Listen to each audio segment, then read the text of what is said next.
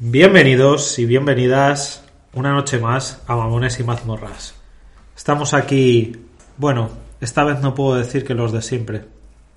Hemos tenido un pequeño contratiempo, ¿verdad, chicos? Es algo muy triste, Carlos, lo que ha pasado hoy. Es muy triste. Tenemos Muy una triste. baja importante en el grupo.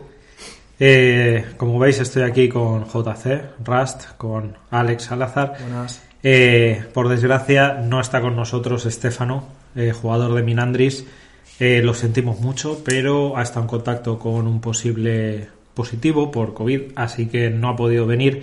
Hemos intentado tenerlo de manera online aquí, pero Una llamada, lo que sea, pero era un desastre. era un desastre, no se escuchaba bien, él no se está enterando de nada, el internet se cortaba a ratos y La calidad era horrible a fin de cuentas. la calidad era muy mala y no queremos ofreceros un, un, un capítulo en, en mal estado en el que tengáis que sufrir por el audio de uno de los jugadores. Estefano, somos tan mamones que no te vamos a pasar este capítulo antes de que salga oficialmente, así que te jodes y nos escuchas desde aquí. Mucho ánimo. Eh, eh, efectivamente te enterarás de lo ocurrido cuando el capítulo salga.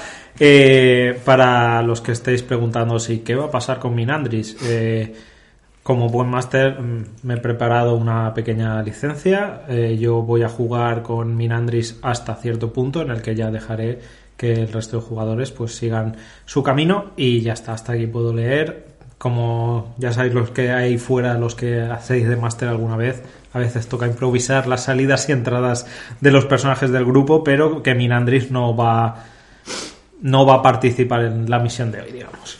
No, Minandris. Minandris. Minandris. En fin, después de, después de eso, gracias a Tabletop Audio por la música que nos presta para el podcast y, Y gracias a vosotros por escucharnos. gracias a vosotros sobre todo por escucharnos y ya vamos con la season finale de dos capítulos del primer arco de las crónicas de Calaria. arco. Esto se pone interesante. Ya veremos qué ocurre, no lo sabemos. Antes de empezar, nuestros héroes, después de. Después de ganar el duelo con Grimming y intentar eh, arreglar todas las cosas que pasaban en Guardia Eterna, encontrar pruebas contra Grimming, entregárselas al comisario hermano de Minandris y, celebrar una pequeña, una pequeña fiesta de bienvenida a Kael, eh, ya con soldados reunidos repusieron de nuevo marcha a Falicia y cuando llegaron se encontraron con el horror de lo ocurrido. Se encontraron con los cadáveres de muchos de los pueblerinos, incluidos el alcalde, esparcidos por el suelo ya en un Estado avanzado de descomposición. sí, en un estado avanzado de descomposición.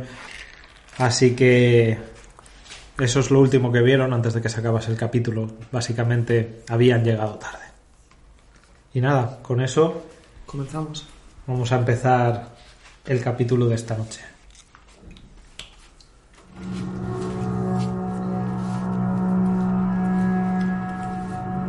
Bueno, Rust, Salazar, como os dije, lo último que veis son los cadáveres de los pueblerinos con los que habéis compartido la mayor parte de vuestra No puede ser. No puede ser, en serio. Esto no está pasando. Me quedo mirando con cara de asombro a los cadáveres sin moverme. Corro hacia el templo. A ver si hay alguien refugiado en la cripta inferior. Y salgo corriendo hacia él. Lo dejo todo llorando. ¿Pero vas a caballo o te bajas del caballo? Se queda el caballo. Bajo del caballo, por supuesto. Estábamos en la plaza, ¿verdad? En la Estabais en la plaza principal. Bajo del caballo, a toda prisa, saltando incluso, con un 17 más lo que suma, así que salto bien, y voy corriendo al templo, porque tiene que haber alguien. Corres hacia el templo, eh, Rust. Ves a tu hermano, baja del caballo, sale corriendo hacia el templo, lágrimas en sus ojos. ¿Qué haces? Primero, eh, por respeto, me acerco al, ca- al cadáver de Cilean, nuestro alcalde, y le quito... Cilen, Cilen. Cilean, perdón.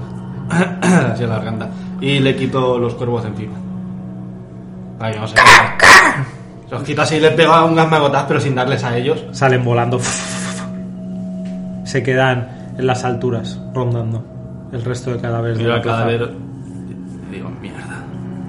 No lo hemos conseguido. Toda la confianza en nosotros a la mierda. Lo siento. Te mira con sus cuencas vacías y un gusano sale por la cuenca y te parece que te mira por un momento. Me da mucha asco. Así que me vuelvo al caballo y me voy a perseguir a este. Salazar, Al entrar en el templo, me giro y recuerdo esa columna de piedra donde Juan, Sam y Cam se hacían carantoñas, me miraban, sonreían. Orejas picudas, orejas picudas, decían. No puedo evitar seguir llorando, esta vez con, con raya, con ira, y me giro y veo la gran estatua de fuego ardiente. No recuerdo cómo se abría, pero me acerco a la cripta para tratar de abrirla y... se- según entras en, en el templo, bueno, según te acercas a él, ya te empiezas a dar cuenta de que eh, la parte exterior está llena de pisadas, arañazos, eh, pies pequeños del tamaño de un niño quizá. Eh, ves sangre derramada cuando según subes las escaleras del templo. también ves que hay arañazos en la piedra, la han destrozado, la han, la han amartillado, los bancos en el interior están destruidos, los candelabros de oro ya no están, la, la moqueta que cubre el suelo ha sido eh, rajada y destrozada. Ingenuo de mi grito. ¡Iviet! ¡Iviet, maestra! ¡Iviet! Solo te responde el eco de tus propias palabras. Ibiez, Ibiez, Ibiez. ¿Cómo ha podido pasar esto?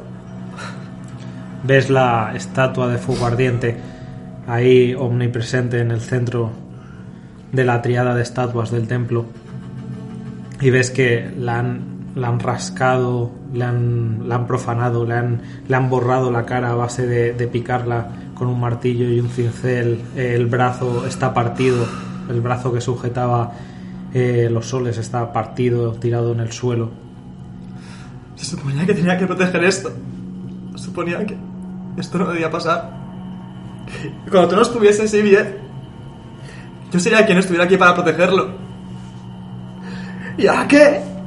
¿Ahora qué? Y trato de... Salgo del templo. No salgo del templo. Me quedo dentro. Miro la estatua. Rust, llegas en ese momento, subes las escaleritas del templo, ves el destrozo que han hecho dentro y a tu hermano en medio muy afectado. ¡Salazar! ¡Salazar! Y cojo detrás. ¡Salazar, escucha! Ras, dime. ¡Cálmate! Minandris entra detrás de vosotros apoyando el bastón. Lo mira todo como, como con, con cierto miedo, con congoja. Cálmate, Salazar, así no ayudamos a nadie. Si no ayudamos. Cuando esto sea. Cuando yo me marche, Salazar, tranquilo. Serás tú quien proteja estas tierras y quien en nombre de Fuego Ardiente. quien en nombre de Fuego Ardiente consiga acabar con todo ¿Quién esto. ha dicho que no puedas seguir protegiéndola? ¡Mira el templo, hermano! Se puede reconstruir. Que nadie. Nadie. Eso no lo sabemos aún. Solo hemos mirado esto. No. Golpeo con el maza el suelo. ¡Pah! La tiro. La dejo caer. Se van los pasos hacia adelante. Y mira la estatua de fuego ardiente. Me giro. Veo a Rust mirándome.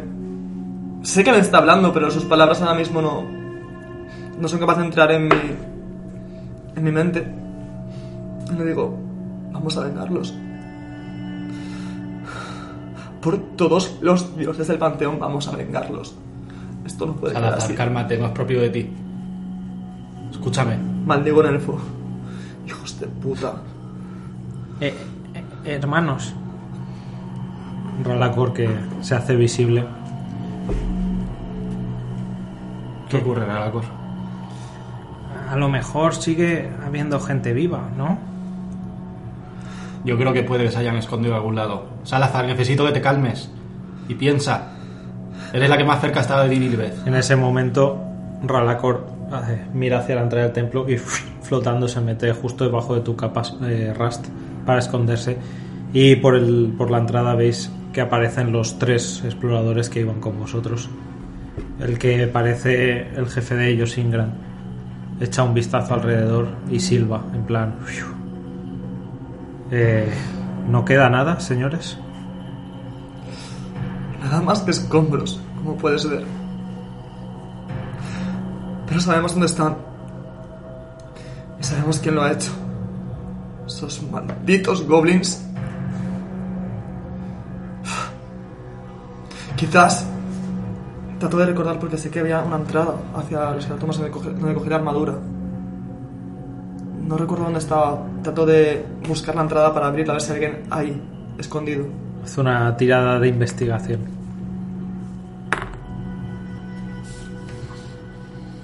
Quince. Paseas un poco, vas investigando, te das cuenta de que eh, hay muchas pisadas en el polvo que llevan y en la sangre que llevan hasta, hasta la estatua de fuego ardiente.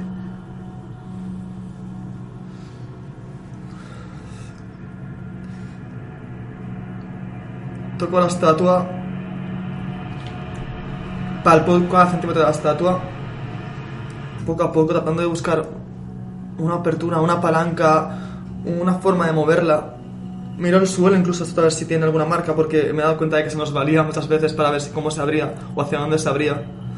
Hermano, ¿Qué estás haciendo? ayúdame. Abrimos esto, ¿te acuerdas? Cogí la armadura. ¿Qué dices? A mí no me has contado nada. Y- Ingrand, ayudadnos. Había modo de abrir esto. Fuego ardiente, por favor. Escucha, ¿esto se abrió? ¿Cómo Cálmate, ¿esto se ha abierto sí o no? crees- Sí, ¿cómo crees que conseguí esta armadura? No lo sé, no me lo has contado nunca. No importa, sí, se abrió. Lo que no recuerdo es cómo. Seguro que tiene que ver con. con fuego ardiente. Voy a ver sus brazos o algo. Ha perdido el brazo. Donde sostenía los soles. Seguro que eso es de gran importancia. Observo lo que me ha dicho mi hermano. Los brazos están de piedra, están tirados en el suelo. Ayúdame a reconstruirla, por favor. Observo la estatua yo. Haz una tiradita de investigación. Mira, Andrés, tú no podías reparar estas cosas. 15. Tú, tú puedes reparar objetos y... No puedo reparar algo tan grande, Salazar. Eh, 15. Te pones a echar un vistazo. Te das cuenta de que en la base, en la parte posterior de la base, hay unas marcas claras de arrastrones por la piedra. Lo que te hace deducir que la estatua se tiene que mover de alguna manera. Y haciendo una inspección más, más cercana de la base, te das cuenta de que hay una pequeña piedra en la placa en la placa frontal que sobresale. Puede que esta piedra esté bloqueando el sistema. Intento quitarla. Y tiras de ella, pero no.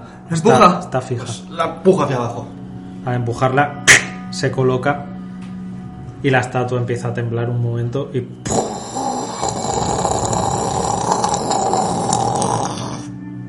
se arrastra por el suelo hasta dejaros ver unas pequeñas escaleras de piedra que descienden. Baja Salazar, tú primero. Espera, hermano. Miro alrededor. La maza la había tirado porque se me había enfadado mucho. La recojo. Escudo en mano, frente a mí. Avanzo por las escaleras, hacia abajo. No va a haber peligro abajo, avanza.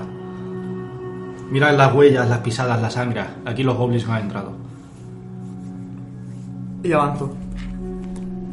Ten fe, Salazar, no te pierdas. Rust, ¿le sigues? Sí. Bajáis por los escalones. Minandris os sigue por detrás. Ingram y sus hombres se quedan fuera, vigilando. Eh, y os internáis por un pasillo de piedra grisácea, muy antiguo. En cuanto avanzáis unos cuantos metros por él, empezáis a escuchar como murmullos asustados y respiraciones contenidas. Y os llega un olor terrible que se desprende de entre las paredes del lugar, como el olor almizclero de heridas infectadas, sangre derramada miedo corriendo por los pantalones.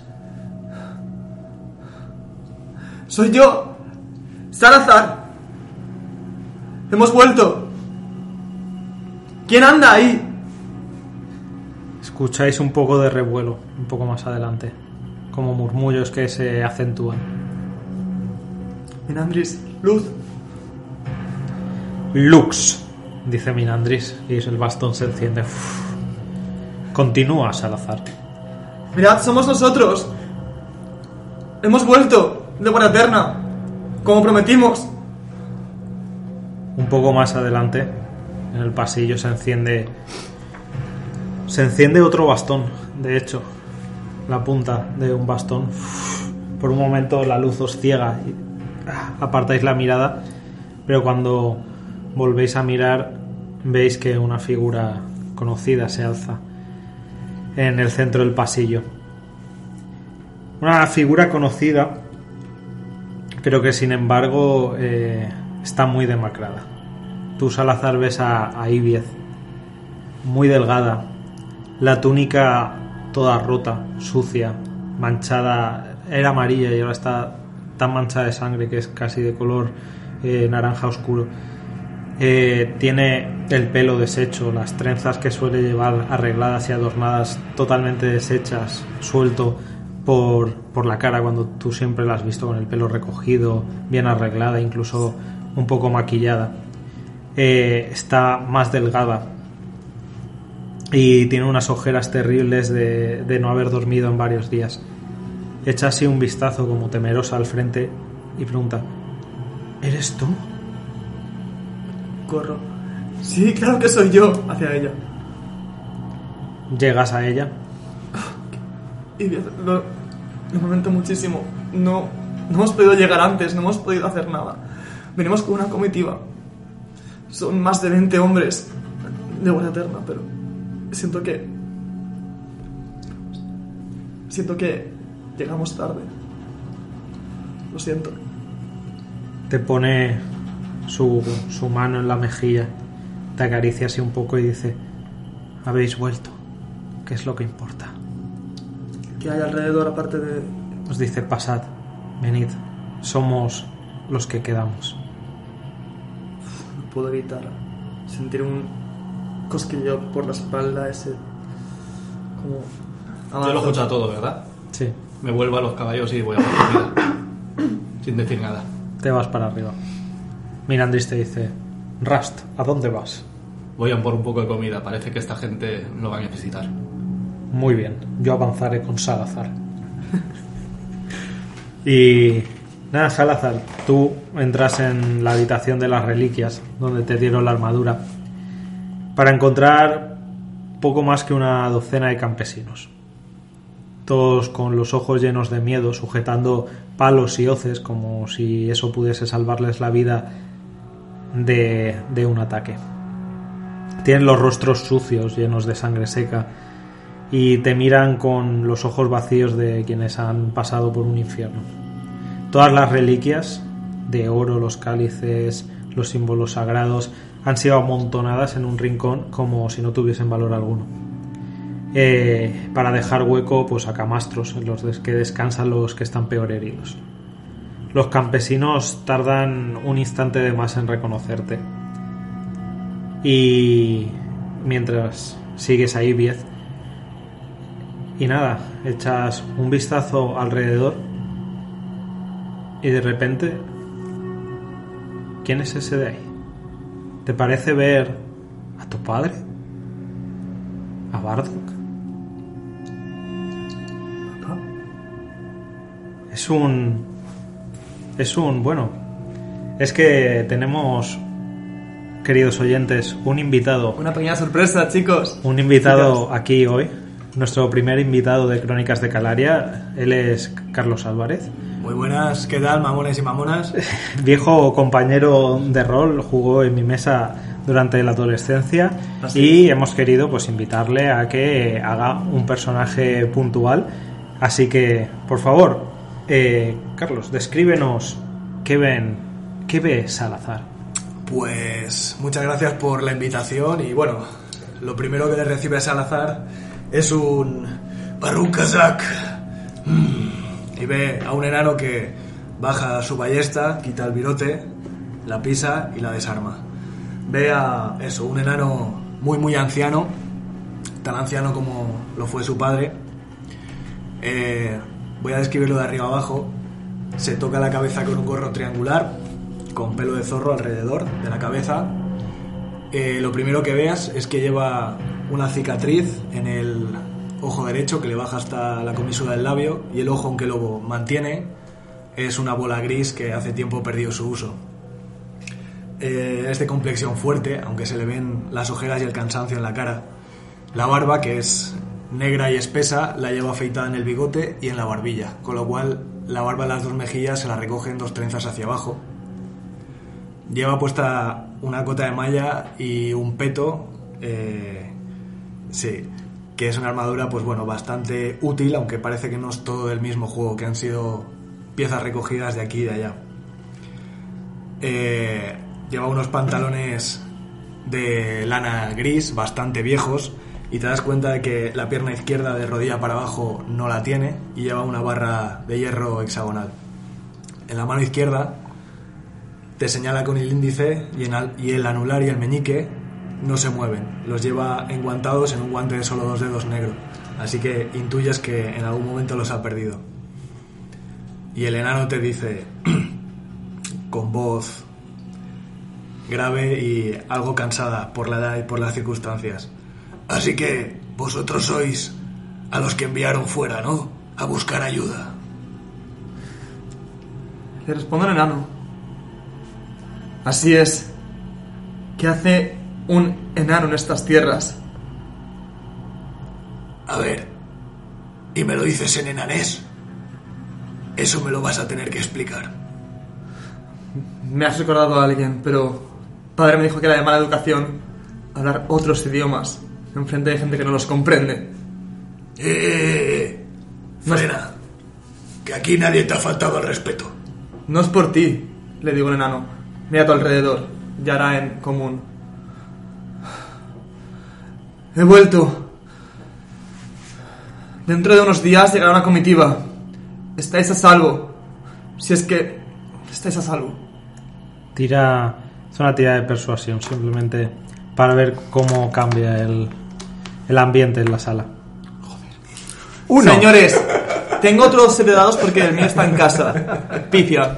Eh, Ay, Dios mío. simplemente tus palabras caen, pero es como, como si cayesen en saco roto, como si sus miradas están demasiado perdidas y sus mentes en otro sitio. Es como si hablases a, a, a un ruido blanco.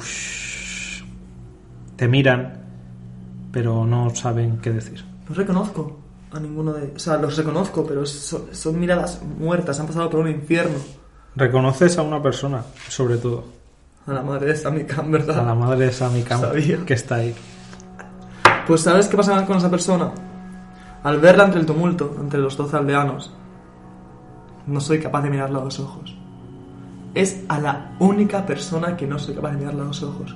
Que siento que he fallado más que a nadie. O sea, si realmente había fallado con última, que fallé, siento ese mismo pesar. Y le pregunto, En ese momento, un segundo, Rust, tú ya has vuelto. Eh, entras por la puerta con las alforjas del caballo a los hombros llenas de comida y ves el mismo panorama. La gente, los aldeanos eh, sangrando, heridos, eh, maltratados. Y ves a. Bueno, Minandri se ha hecho a un lado en la habitación, está como un poco serio, observando distante. Y ves a tu hermano al lado de una persona que por un momento pasas la mirada y te parece tu padre, lo que te da un choque muy fuerte, pero parpadeas un par de veces y dices, no, Bardo que era pelirrojo, este tiene el pelo negro. Y según lo miras un poco más te das cuenta de que hay muchas más diferencias, pero el shock primer, primero te lo has llevado. ¿Un enano aquí? Barunquilat, chico. Rast, Toda ayuda es bienvenida. Encantado, Barruki. Y mientras, suelto todas las cosas al suelo. Digo, levantad y comed un poco. espera, Rast. ¿Y tú qué estás haciendo que los estás curando ya? Rast, espera. Y diez, te quedan fuerzas. A ti te quedan fuerzas, a ellos no. No, hago todo lo que puedo. Recuerdo que tenía un cuchillo de peletero. Y no sé dónde estaba, así que lo busco entre, mi, entre mis que, Pertenencias. pertenencias. Mira a Rust y le digo: Toma. Lo cojo, pero... No se lo pueden comer con piel, simplemente. ¿Para qué es esto? Prepara la carne. Voy a curarles. Que vayan cogiendo trozos de pan. Y Viez eh, echa mano a las alforjas y empieza a revisarlas y a repartir un poco entre todos. La gente te mira Rust y te agradecen en silencio. Tenéis que comer. Hay un pueblo que reconstruir. ¿Cuál era tu nombre? Preguntó a nuestro acompañante. No recuerdo. Grigori, Grigori Breckenrix, de los rajabloqueles de Pozo Bajo. ¿Y tú eres chico que hablas mi lengua? Salazar. ¿Te suena de algo Forja Negra? Es que el enano frunce mucho el ceño y te mira muy, muy serio. Se mira un momento la mano abierta, que la tiene como para darle un bofetón a alguien, la cierra y te dice, Hablas mi idioma y te apellidas como uno de los míos. Esto también me lo vas a tener que explicar. Tal vez porque soy uno de los tuyos. O al menos mi padre lo era. Tu padre. Sí. Si no, ¿cómo voy a hablar enano? Forja Negra. o sea, tú eres el soplamocos de Bardo, ¿verdad? ¿Qué has dicho? Creo que él es el soplamocos de Bartok. Señor Rast. Me levanto, me, pon- me, me orgullo delante de él. ¿Qué has dicho de mi padre? El enano se ríe un montón. Así que sois vosotros, ¿verdad? Los que encontró tirados en el bosque. Sí.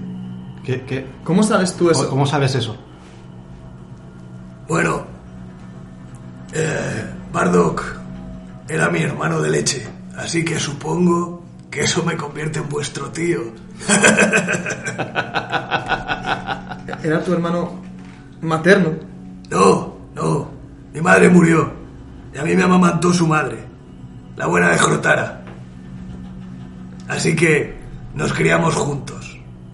Ya sé que ha fallecido, que la roca le sea leve. Se lo llevó el torrente. Lo honrasteis. Bien. ¿Qué haces por estas tierras? Le abrazo. Te abrazo. Ven aquí. Estaba orgullo, pero te abrazo. Soplamocos. Ahora ya me da igual eso. es familia, Salazar. Familia, lo más importante de todo. Bueno, soy tan familia de Bardo como lo sois vosotros. Para mí es parte de mi familia ya. Dándome cuenta del percal, me entra un poco de alegría con ellos, pero voy a atender a los, a los enfermos y voy a dejar que hablen. Voy a estar haciendo curaciones con ellos. Salazar se echa a un lado y empieza a pasear entre los heridos y supongo que vas imponiendo manos. ¿Y qué te trae por aquí? Tío, si te puedo llamar así. Tío. Joder, qué raro. O Grigori, da igual, como quieras, como quieras. Escuché que había problemas con esa mierda de pieles verdes hacia el sur. Nosotros también los sufrimos bajo nuestra montaña. Y, ¿sabes? Me decidí a bajar. Solo quedaba yo guardando aquella vieja y patética puerta de piedra. Así que supongo que aquí puedo ayudar mucho más que en mi casa. Ya solo tenerte aquí, creo que a Salazar a mí nos has ayudado bastante. Seguro que con él podremos expulsar a estos bichos verdes. Puerta de piedra, digo a esa distancia. Y sigo curando. Sí, yo guardaba la puerta de la ciudad bajo la montaña. Fui el último. Y ahora que Bardock ha muerto, soy el último de verdad. Ya no queda ninguno de los paviseros de Pozo Bajo. Lo lamento. No te preocupes, chico. Es la vía de las armas. Los hermanos caen, otros se alistan. Aquellos con los que empiezas nunca es con los que acabas. La vida te ha tratado bastante mal, ¿verdad? Has luchado mucho. Bueno, todavía queda medio enano para dar guerra. Déjame que vea tus heridas. Y me acerco a mirar. Ah, estoy bien, chico. ves que solo tiene magullados los nudillos de la mano derecha, pero le faltan trozos por todas partes. Creo que no puedo cuidarte con eso. Aunque los rasguños de la mano derecha al que has golpeado Le rompí la cabeza a un piel verde de un puñetazo. Sonrío, te honra. Te honra. Dime, ¿aún puedes combatir? Joder, claro. A eso he venido, hostia. A ayudaros, a matar bichos de esos. Esa mierda que infesta el mundo. Es el hermano de padre, claro que puede combatir hasta el final si hace falta. Barruk Kazak. ¿Y vosotros? ¿Alguno puede combatir? No es al azar, ellos tienen que alimentarse y reconstruir este pueblo. Nosotros combatiremos. Volveremos a dejar Falicia fuera de esos bichos verdes. Los miraba a los ojos uno a uno. ¿Alguno puede combatir? Ves eh, miradas huidizas. Chico, Han pasado mucho. sé algo de soldados. Y aquí no hay soldados. Hay leñadores y hay campesinos. Yo no soy un soldado. Soy el hijo de... Forja negra, sí. Quizás sí sea un soldado. Quizás sí tenga un propósito. Claro que sí. Hermano. Grigori. Voy a casa. Quizás quisieras verla. Ya estuve ahí. Y vi la tumba de vuestro padre. O la han profanado, ¿verdad? No, no, está bien. Nada había ahí de interés para ellos. Cuando llegue la comitiva, vamos a ir a esa mina y vamos a acabar con todos. Con todos. Me alegra oírte decir eso. Precisamente. Se da la vuelta y clonk, clonk, clonk, golpeando con su pierna de metal en el suelo de piedra. Se acerca hasta la mochila que ha traído, aparta un, gran escudo con unos dibujos en el frente, una ballesta, el hacha, algunas piezas más de armadura y saca un, un cacharro que parece un barril, pero como hecho de metal. Hay algunos dibujos alrededor y lo trae de vuelta, clank, clank, clank. He traído uno de los últimos regalos que forjamos en mi tierra. ¿Qué estamos, qué estamos viendo? Es eso, el barrilito como de metal. eh, os lo, simplemente os lo muestra, no tenéis ni idea de lo que es. Vale, estoy viendo un barril de metal con Sí. diferentes formas y dibujos. Es una pequeña sorpresa, muy energética. No les gustaba cuando lo usábamos contra ellos ahí abajo. No sé de qué me hablas. Parece más que- nada más que un barril. Pues posiblemente nos entierre ese barril. Si se activa. Sí. Le guardo la mecha que la tenía sacada por si había que enviar todo el templo a tomar por culo si nos invadían. A todo esto, mi personaje creo que nunca ha visto en la vida pólvora, así que no, sabe lo que es. Ni siquiera sabes si lo que hay dentro es pólvora realmente. Lo único que ves es un barril de, como lo ha descrito, con sus grabados y sus cositas. ¿Y qué, qué lleva eso? ¿Qué hace eso? Es un, es un barril. No te- Es antigua alquimia nana. Los secretos de nuestras forjas están bien guardados y me temo que ahora la mayoría se han perdido. Pero este es el último gran descubrimiento de los enanos. Y todavía queda uno para joder a esos hijos de puta, esos Barruk Kazak, pieles verdes. Kazak. ¿Sabes? Si puedo acabar con ellos y con su mina, bienvenido sea. Sí, Te ayudaré a cargarlo. te agradece. Luego tendremos que planear cómo hacerlo. Tengo algunas cosas que contaros. Atiende primero a los heridos si puedes Si hacerlo. me disculpáis. Y diez. ¿Y diez? Sí, Me acerco a ella. La armadura se activó. Luché contra un hijo del dragón. Y pronuncié los votos. Sé que no es un panorama muy gratificante para comunicártelo, pero ya soy un paladín. O trato de serlo. Y la armadura se ha activado con poderes de curación también. ves que sonríe, te dice, te dije que esa armadura tenía algún truco que otro debajo de la manga.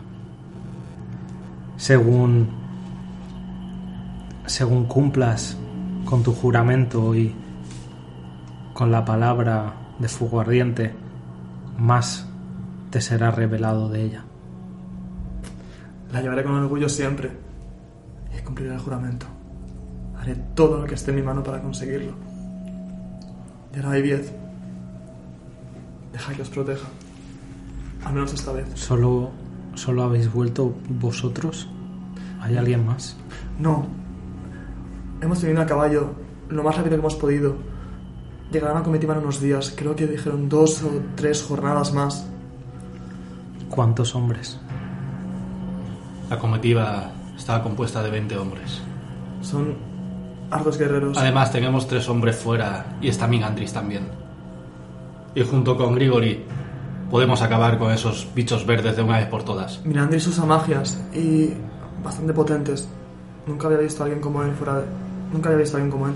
Así es, señora. Dice desde la distancia, apoya en una pared y asiente. Y Viez la asiente. Un juntarrunas nos vendría bien, sí. Y, y te dice, pues entonces no queda más que esperar a que lleguen los hombres. Mientras podemos trazar un plan. Lo que hay que hacer es evitar que entren aquí. Lo que hay que hacer es que ellos salgan de aquí. Este ambiente les deprime. Ahora que estamos aquí nosotros podemos defender de un ataque. Espera, ¿cuántos vinieron? No, Cientos. no sé si podéis defender de un ataque. Masacraron a todo el pueblo a pesar de nuestros esfuerzos. Eran más de los que podíamos contar. Vinieron no solo de la mina, también del bosque. Estamos literalmente rodeados. Tal vez deberíamos dejar el bosque. Cuando llegue la comitiva, ¿queréis luchar?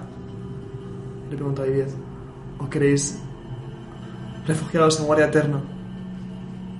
La gente que queda aquí, Salazar, no puede empuñar un arma. Llevamos, llevamos cinco días aquí metidos, prácticamente sin comer ni beber. Rast, sé que has traído bastante comida, pero te puedo encargar esta noche. Te acompañaré al bosque. No, no vayáis al bosque. ¿Para qué quieres ir al bosque, hermano? Para poder darles víveres, alimento. ¿A quién? ¿A quién? Ese. Y miro alrededor. ¿A quién? Tenemos comida y víveres de sobra, no te preocupes. Y van a llegar más dentro Más de poco. Sin comer más de cinco días. Está- está- se están alimentando ahora mismo.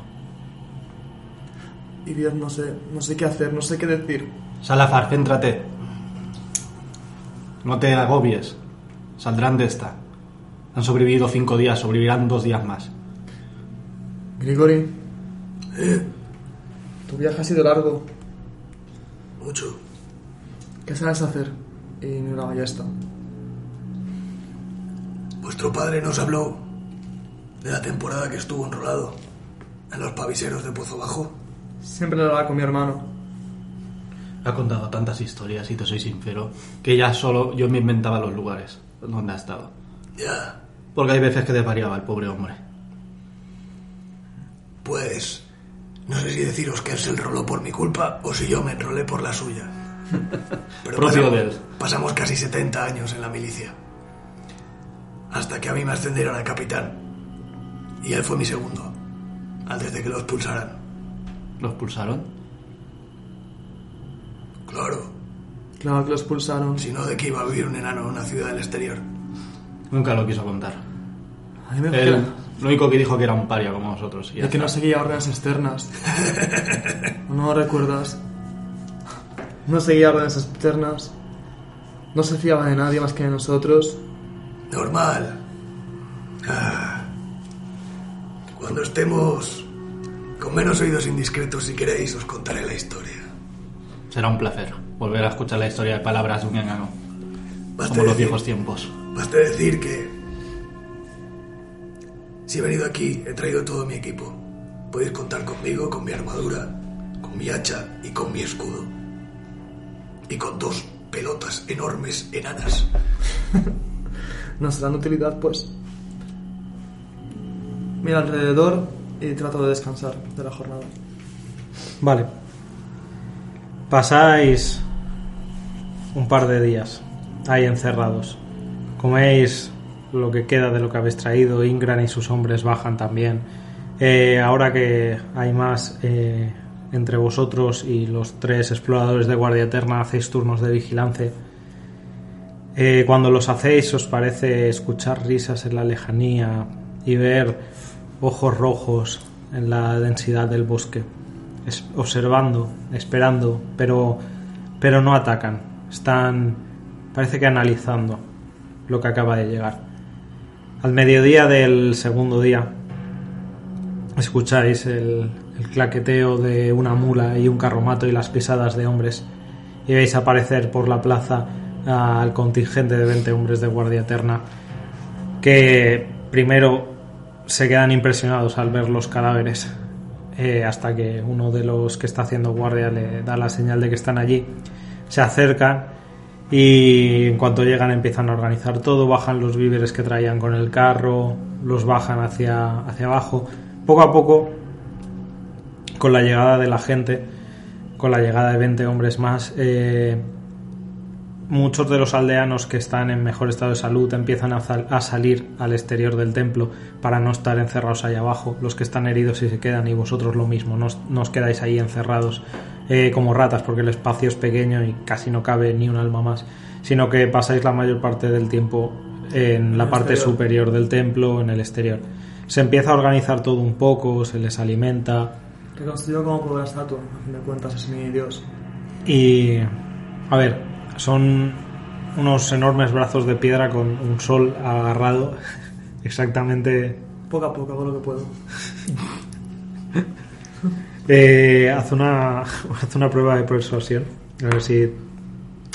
No, nadie te ayuda, así que lo haces solo, la gente está a sus cosas y no, no consigues reparar eso. Es un daño por el momento irremediable hasta que un- una persona experta se dedique a arreglarla.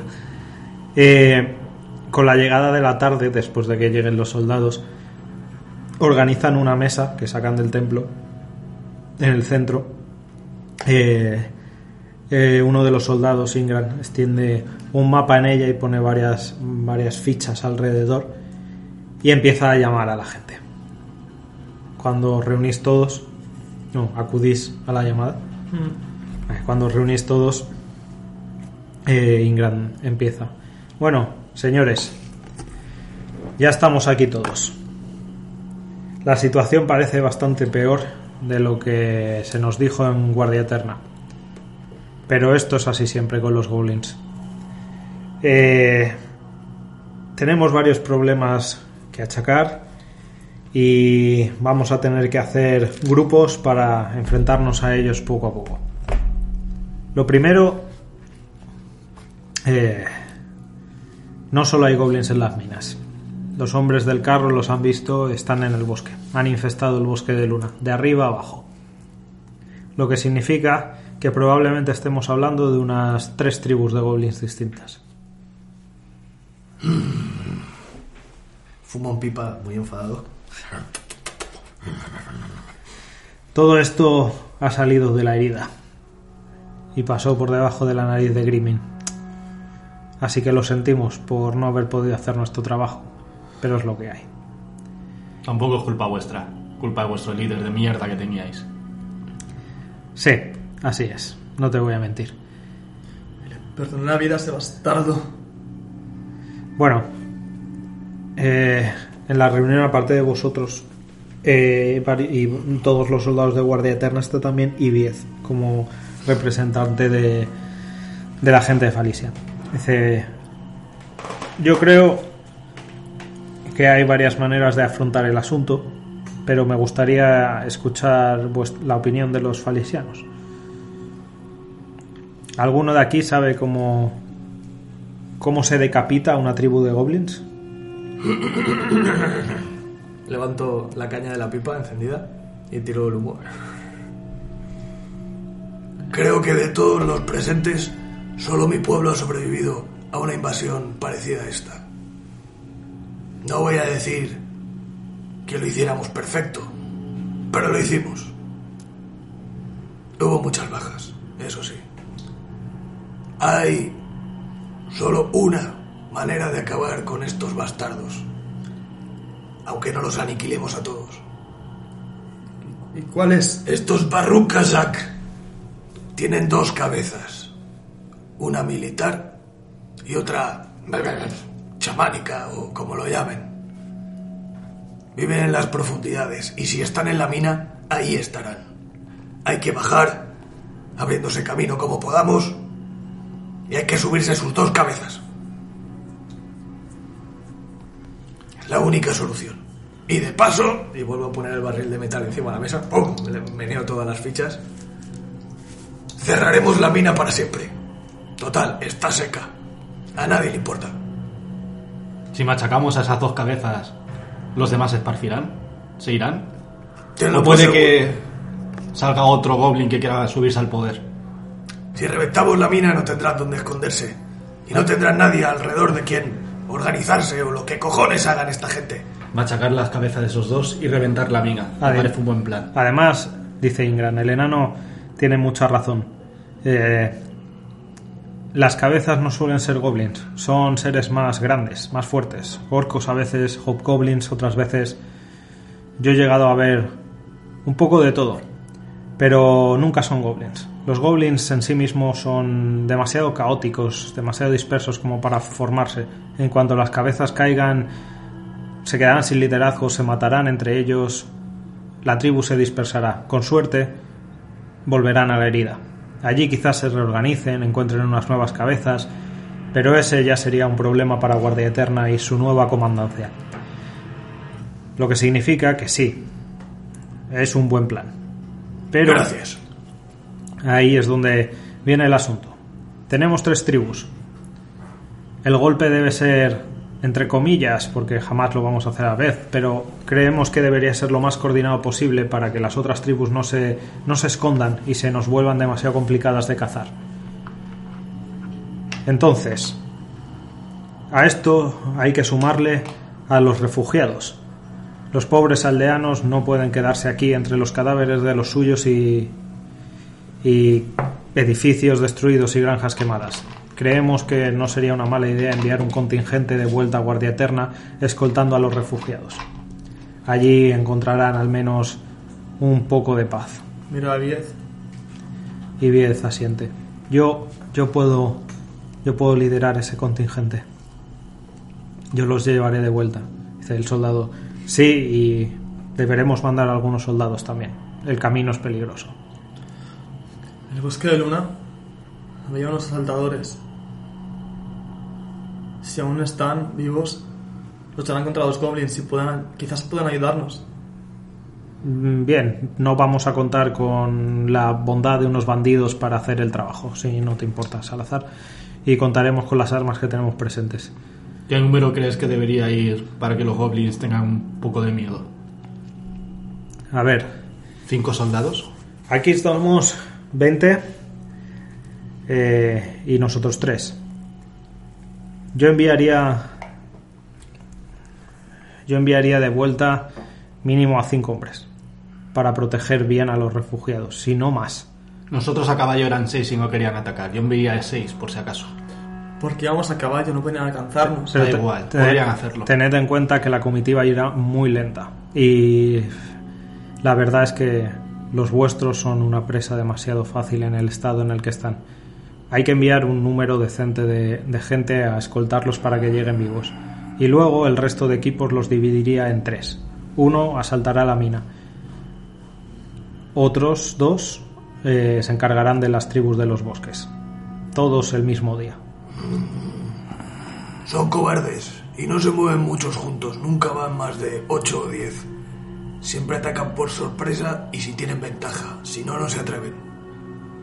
Mirad a ver si podéis coger palos o lo que sea que parezcan lanzas para que los que puedan ir parezcan armados. Eso les asustará y al menos les dará un poco más de tiempo para llegar allí. Hablas de equiparlos como si fueran guerreros. No, hablo de que parezcan guerreros. Claro, es, es una muy buena idea. Tal vez eso les dé miedo. Chico, llevo 150 años combatiendo en campañas. Es una muy... ¿Qué opináis de esa idea? Eh, no está mal, pero podemos decorarlos hasta cierta manera. No dejan de ser una panda de pueblerinos muertos de hambre que están en la peor de su situación y, Venga. va- y varios heridos. Habla con respeto de ellos. Hablo con respeto. Ahora mismo es lo que son, Salazar. Lanzas y arcos. No pueden llevar más. Salazar, nuestra prioridad era salvar al pueblo o salvar a la gente que vive en él. Si los mandamos solo 5 o 6 soldados, habremos fallado en nuestra misión. Que vayan mínimo 10. 10 soldados con ellos. Al menos cumpliremos nuestra misión, que será salvar a lo que hemos visto. Si fuera por mí irían los 20. Entonces no podríamos con los goblins y estaríamos en el mismo problema. Yo creo que 10 es un número justo. Mira, Andrés, El juntarrunas no podría ir con ellos. Eh, hermanos Forja Negra. Creo que no sería una mala idea que yo acompañase a los refugiados, asegurándome de que lleguen sanos y salvos a Guardia Eterna. Quizá ver un mago en el camino asuste un poco más a los goblins y los equipos que deban asaltar el bosque contarán con un número un pelín más elevado de soldados. Eso sí, cuando acabéis aquí, id a buscarme a Guardia Eterna. Quiero hablar de algo con vosotros una vez hayamos terminado. entonces aceptas. Vale, No es que acepte, pero ¿qué remedio tenemos, Salazar? Es lo más sensato. Sí, sí, sí, sí. sí. cuando acabemos con ellos, que lo haremos. Iremos a verte. Em, vuelve a tomar la palabra Ingram, coge una de las fichas y dice, a ver, el bosque es el lugar más infes- infestado. Está hasta arriba, es mucho territorio. La mina de Falicia era pequeña. Yo creo que lo que me quede de mis hombres deberían dividirse en dos equipos y asaltar el bosque y quizá, si os parece bien, los falisianos y el enano, que sois los que más conoceréis ese territorio, asaltáis la mina. Ingrid, nunca he comandado ningún ejército. Ni similar. Tranquilo, chico. Yo sí que lo he hecho. Y lo muevo como un pez en el agua, bajo la roca. Ta- tampoco cuento con tres personas como un ejército, pero Lo que quiero decir es ca- que estamos... cada uno tiene su medida. Lo que quiero decir es que en esta escala de aventura, guerra o conocimiento, nos sacas ventaja. Así que Mira, el, Te caso. el tema es que de aquí a Guardia Eterna el bosque está infestado. Si, me, si mando 10 hombres, me quedan 13. Puedo hacer un equipo de 12 y un equipo de 11. Eh, Mentira. Puedo hacer un equipo de 6 y un equipo de 5. Eh, no soy bueno en matemáticas. ¿cuántos hemos llevado? Si van 10 de vuelta, Y tenemos aquí 20. quedan 10 y Cinco, 3. cinco. 10 y 3. Ah, porque tenemos tres jinetes. Exacto. 6 y 5. No, 7 y 6. 6 y 6 serían 12 más 1, 13. Así que son 6 y 7. 7 y 6. Exacto. Era una coña, oyentes. No soy bueno en matemáticas, ¿vale? No era mi asignatura. Eh, puedo hacer un equipo de 7 que peine el lado sur del bosque y un equipo de 6 que peine el lado norte. Ellos eh, se encargarán de una batida de varias jornadas de vuelta a Guardia Eterna. Así que os quedaríais solos aquí para encargaros de la mina. Suficiente. Es mejor que seamos pocos. Si va un contingente muy grande nos verán. Enterraremos a esos barrucasac. Hablas de infiltrarnos, ¿no? Bueno, ya veremos cómo se da. Pero sí, intentar pasar lo más desapercibido posible. Y cuando estemos en el corazón... ¡ah! ¿Qué es? ¿Qué es? Ah, Barro, sangre, mierda. Cortar, pinchar, machacar, destrozar. está bien. Además, no puedo. No creo que muchos de. Muchos soldados sean efectivos en el interior de una mina tan pequeña. En el bosque podemos movernos nosotros con más soltura. Llevamos haciéndola, haciéndolo años. Pues que así sea. Confío en tu criterio. Y será un honor combatir contigo, hermano de leche de padre. Lo mismo digo. Así podemos confraternizar con la familia. Pelear conjunta al tío. Qué ganas tengo de machacar a esos bichos verdes. No lo sabes bien. Entonces, ¿tenemos un plan? Tenemos un plan. El mago vuelve a Guardia Eterna con los refugiados. Vosotros tres entráis en la mina. Mis hombres se dividen y hacen una batida entera del bosque hasta Guardia Eterna. ¿Todo correcto? Todo correcto. Solo hay un fleco. Cuando lo hayamos hecho, ¿dónde nos reunimos? En Guardia Eterna es donde estaremos todos. Perfecto. Os dejaremos Puede que incluso en la posada, que se encuentre cerca. Así podemos descansar también. Está bien. Iremos a la posada antes de llegar a Guardia No es porque no quiera ver a Ranira ni nada, es que simplemente creo que es el mejor sitio, hermano. Ya, supongo que será eso. Que es el mejor sitio para descansar. Podríamos reagruparnos ahí con los del bosque y acudir todos juntos a Guardia Eterna. Suena bien. podemos hacer eso. Y si, y si llegamos en unos. ¿Cuánto da la jornada? Si llegamos en. 10 noches, Pues entonces partid de nosotros. se os da por muertos. Tal cual. Bueno, no será la primera vez. ¡Eh! Y le pego un manotazo fuerte a Salazar en el hombro. No. Miro el infinito y digo, no, no sería la primera vez. Muy bien, pues parece que tenemos un plan de ataque para afrontar la situación que tenemos por delante. Descansemos esta noche, porque mañana va a ser un día muy largo, señores. Y nada, Ingram se retira de la mesa, sus hombres empiezan a recoger.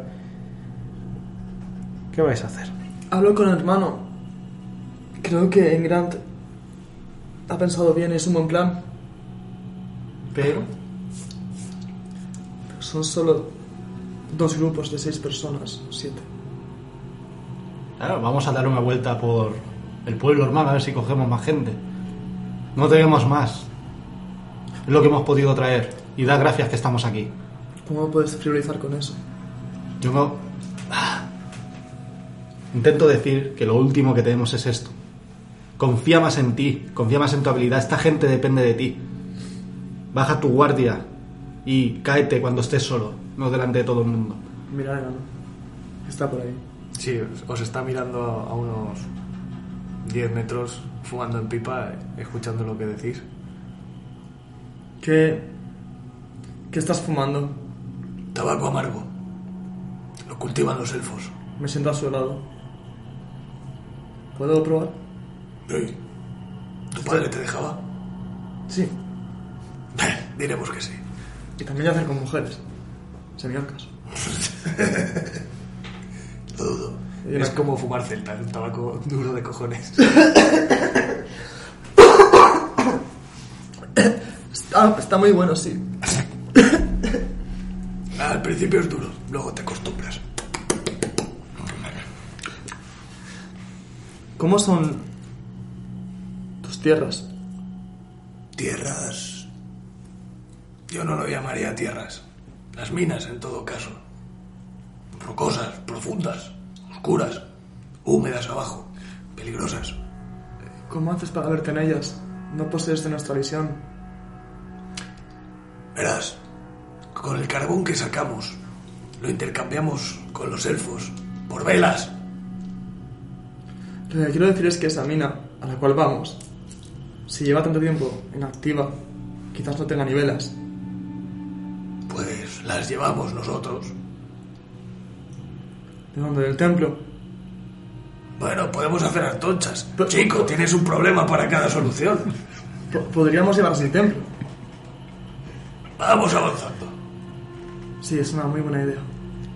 Con esta conversación va cayendo, los dos soles se van poniendo y al cabo de poco sale la luna azul, hoy menguante. Eh, los soldados fuera hacen una, una hoguera grande, empiezan a, a cocinar un jabalí que han cazado de camino hasta aquí. Y de la nada de repente un, un jarril de cerveza se ha abierto. Ves que la gente está pasándose unas jarras, beben, comentan alrededor del fuego, los soldados sobre todo. Algunos de los aldeanos también se mezclan con ellos y, y por un momento todo parece un poquito más feliz, como, como si no hubiese pasado nada. Dentro del templo los heridos todavía gimotean y sollozan, y Viez se queda atendiéndolos con esmero a pesar de que parece igual de agotada que el resto.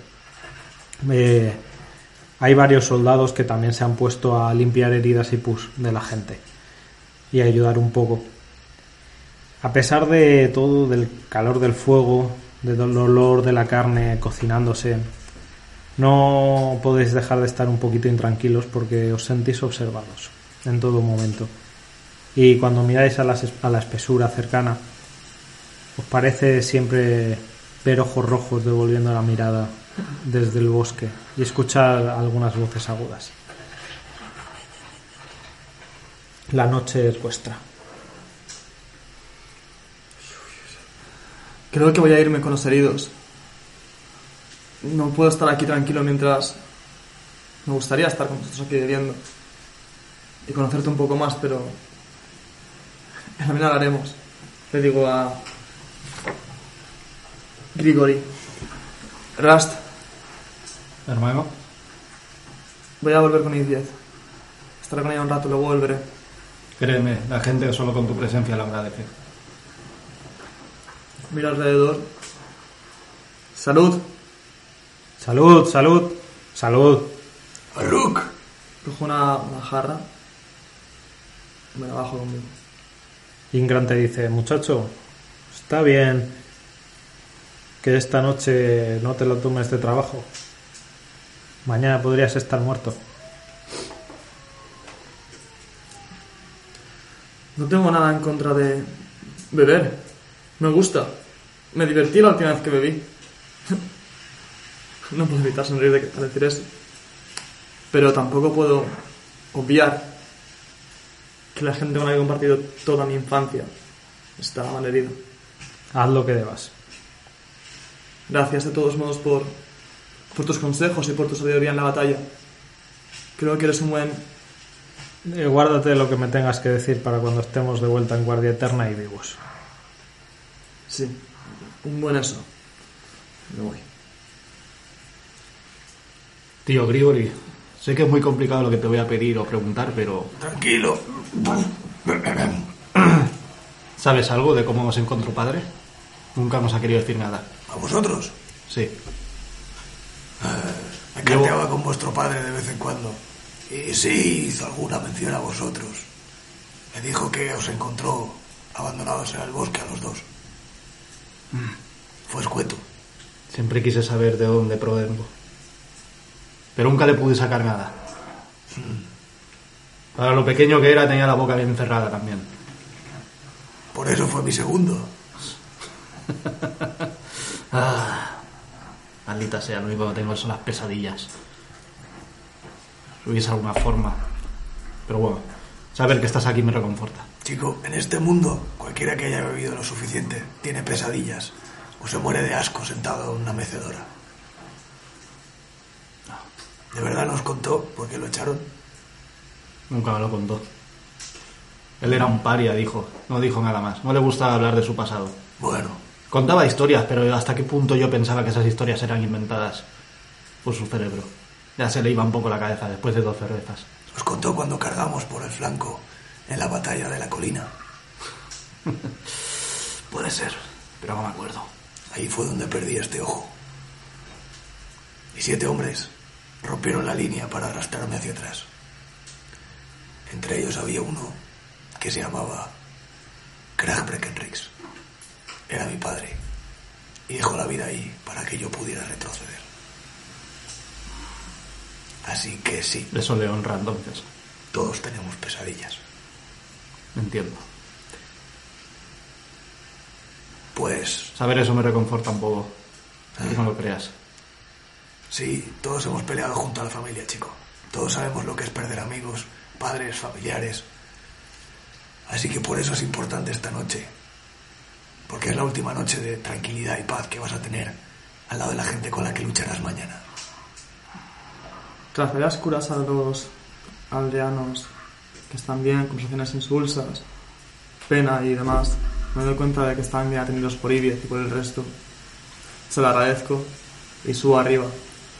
De nuevo.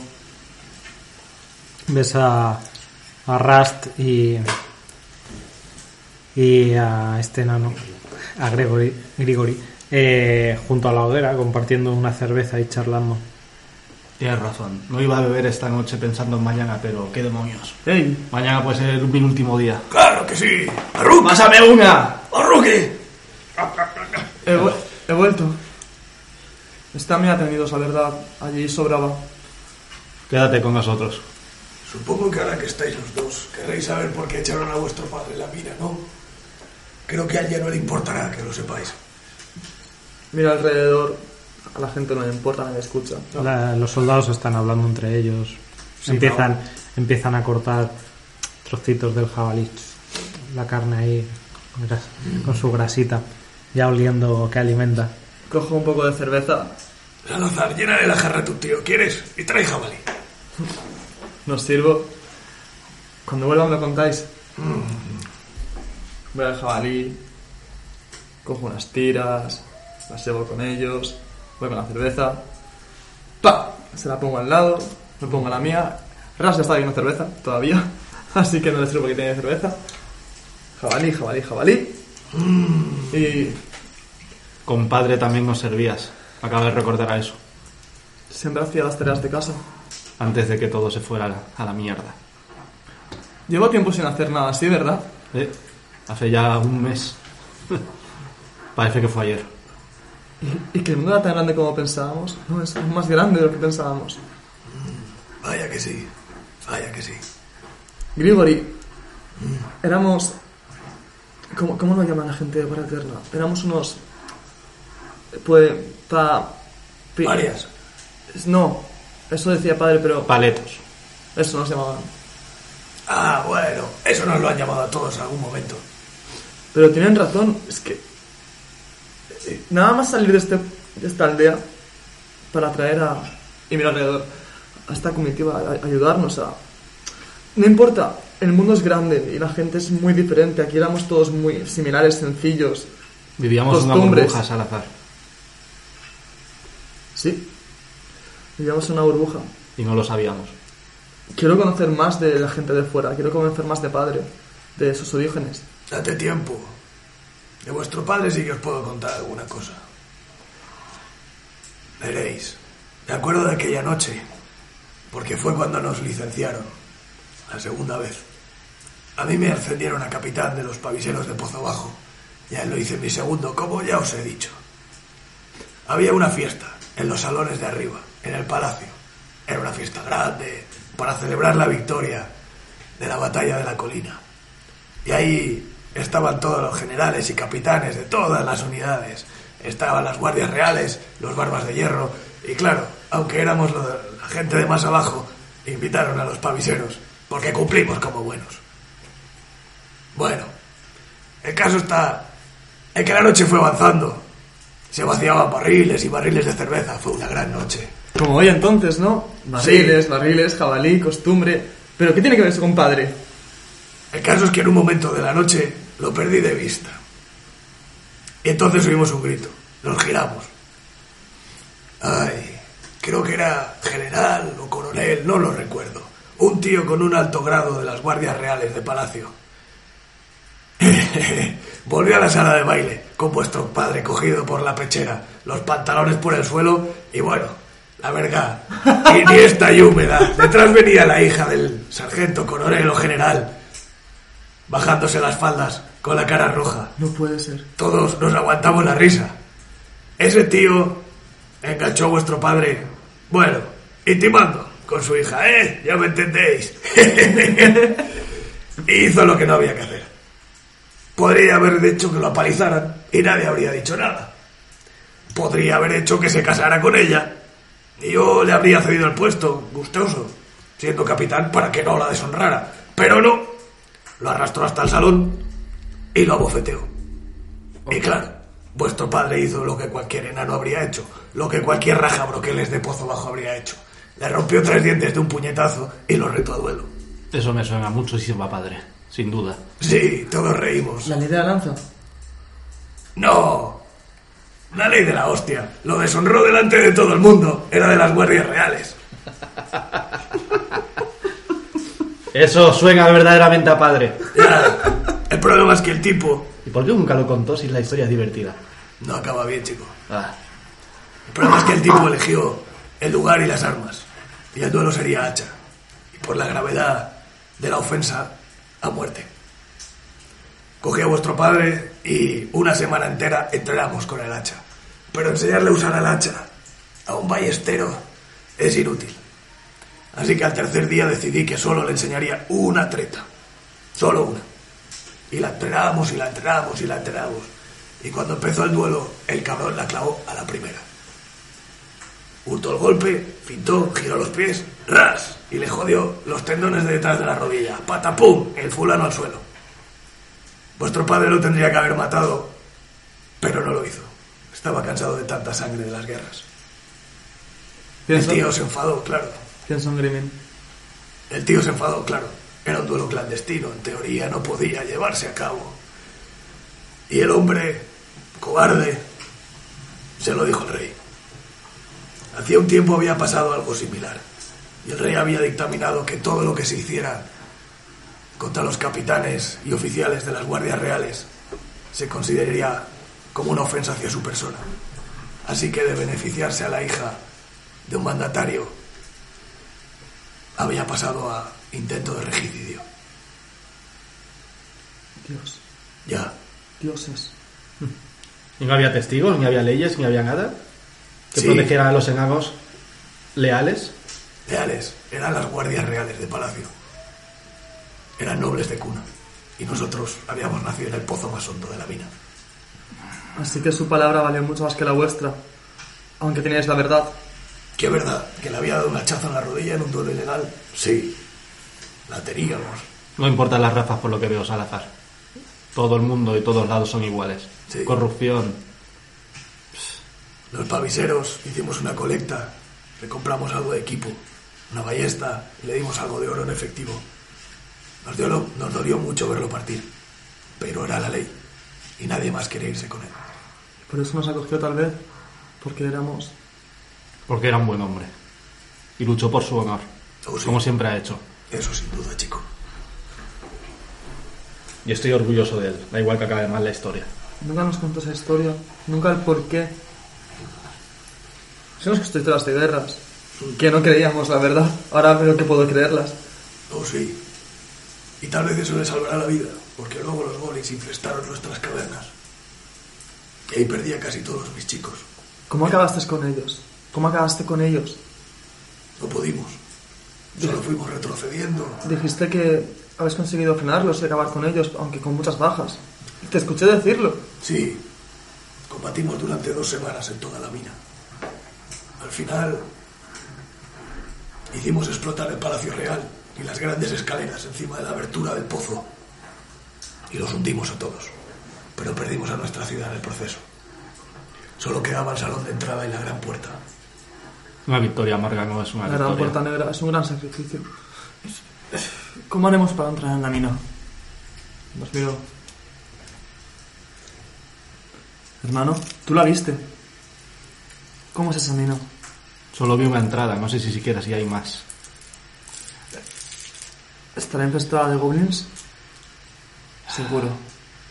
Debe haber más entradas, o si no, seguro que han hecho más. Estos bichos verdes son más inteligentes de lo que parecen. Mañana comenzaremos la, el asalto. Hay que ir preparados. A todo esto. Usas una ballesta con saetas, Sí, dagas. creo que tengo una por ahí, sí. ¿Eres bueno cuerpo a cuerpo? Unos cuantos pieles verdes dirían que sí. Si ves que no puedes combatir contra ellos, yo trataré de protegerte. Quiero decir, soy un marcador de los dioses. Por si no lo notas, mi insignia es de fuego ardiente. Lo noto. Y te veo moverte dentro de esa armadura como un títere de la gente esa que va por ahí haciendo juegos para los niños. ¿Qué? ¿Qué te han dado esa chapa, chico? No es una chapa, es un símbolo sagrado. No, el hierro que hay detrás. ¿Y Viet? Ya, y no te he enseñado cómo se combate, ¿verdad? Se enganchas cuando levantas los brazos, tintinea cuando caminas. Sé combatir. ¿Y si no? Se sonríe y se pasa el dedo por el bigote. Sé combatir. Mañana te lo demostraré. No voy a cansarme ahora para hacerte regodear. Me niego. Siempre es tan susceptible. Es demasiado ególatra. No te preocupes. Estoy Lo que- aquí a tu lado. Lo querrás igual. Te escucho. No tiene gracia que hables de mí estando aquí al lado. O sea, es de mala educación. A vuestro padre no le gustaría que discutierais. No. ¿Te contó algo de su otro hermano? ¿Quién? ¿De nuestro otro hermano? Ya, típico de padre. Hmm. No te cuento historias. No, nos carteábamos al azar, nos carteábamos. Nos contábamos cómo nos iba, cómo pasaban los años. Pero, bueno, me dijo que tenía dos soplamocos bajo su ala. Dos soplamocos. Sí, Resulta que padre ha cogido a otro. Bueno, a otro hermano. Lo que pasa es que delante de tanta gente no puedo hablar de él. Es Pero algo- créeme, está aquí con nosotros. Es algo tímido. Mañana lo conocerás, seguro. Me acabo la cerveza. No, no se la ha llevado Azur. No está en su locura. Es verdad lo que está diciendo. Por todos los dioses y por los dos soles. Es verdad lo que dice. bien, bien, bien, bien. bien. Oye, ¿que ve jabalí? Me acerca por jabalí. La noche pasa, bebéis cervezas, os alimentáis, descansáis, mientras otros hombres hacen guardia por vosotros. Y la noche pasa. Al amanecer del día siguiente, cuando solo uno de los soles está empezando a despuntar por el horizonte, todo el campamento empieza a desmontarse. Eh, Veis que los hombres de Guardia Eterna que van a marcharse de vuelta han despejado la carreta y la están preparando para transportar a los heridos en ella. Y los tres caballos que se van a llevar, porque os van a dejar tres para que podáis volver, eh, los usan también eh, para llevar a- al resto de heridos o la gente que tiene más complicado caminar y demás. Eh, Ibiez, con la ayuda de, de varios de Falicia, saca las reliquias del templo y las, las meten en las alforjas de los caballos, alguna que es un poco más grande en, en la carreta. Y, y nada, sacan del templo todo lo que todo lo que queda de valor. Viviet. Que las solas te protejan. Que los soles te protejan, Salazar. Has hecho has hecho mucho por nosotros. Le doy un fuerte abrazo. Te lo devuelve. Dice, me alegra ver el hombre en el que te has convertido. Siempre supe que tenías potencial. Me alegra mucho ver que estás sana y salva. Y sin ti no habría llegado aquí. Y tranquila. Verás hazañas. Te veré pronto. Cuando todo esto, cuando todo esto acabe, espero poder volver a este templo y crear aquí algo. Lo reconstruiremos. No, lo reconstruiré yo. Tú tienes mucho bien que hacer ahí fuera. No te puedes atar a la piedra tan pronto. Vendré a visitarte. Eso espero. O, Tengo muchos años por delante para reconstruir esto. o podríamos enviarnos cartas. Sí, es una opción. Si estoy lejos, estaré saber de nuestras aventuras. Iré con Rast. No puedo dejarlo solo. Sabes que es un pequeño ladrón. Tu hermano te necesita. Sí. En fin, Cuídate. que os vaya bien. Después de que han terminado de preparar todo, los, los soldados empiezan a ponerse en marcha, el carro y detrás una comitiva de, de campesinos malheridos, cansados, que van despacio. Una comitiva casi agonizante de gente. Mientras se está poniendo en marcha, eh, Ibiez se acerca un momento a ti, Rast. Bueno, sé, que tú y yo nunca nos hemos llevado. Pero cuida de Salazar, ¿vale? No te preocupes. Ya sabes cómo es. Se puede cuidar sola que lo aparezca. Puede, pero es demasiado inocente todavía. Su inocencia es la que le hace que haga el bien. No te preocupes, cuidaré de él. No me voy a separar. Te extiende una mano. Te la extiendo yo también. Os dais un apretón. Dice, volved vivos a Guardia Eterna. Así haremos. Luego eh, Minandris se acerca a vosotros. Hermanos Forja Negra. Apoya su bastón con fuerza. Espero veros de nuevo en Guardia Eterna dentro de unos días. Nigandris. Le grito, cara a cara. Sí, Llega sano, por favor. protegeré a los vuestros y nos veremos allí, sin duda. Protégete a ti mismo. Si encontráis, recordad, por favor, si encontráis al maestro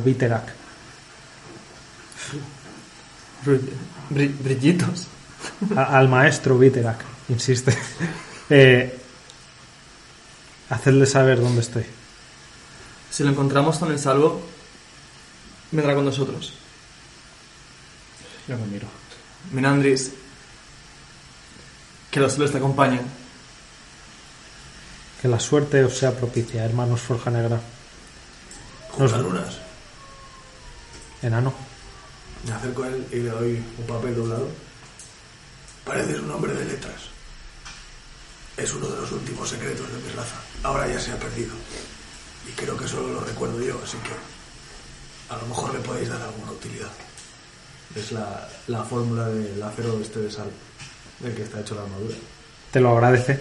Dice, le echaré un vistazo cuando esté a salvo. Ven,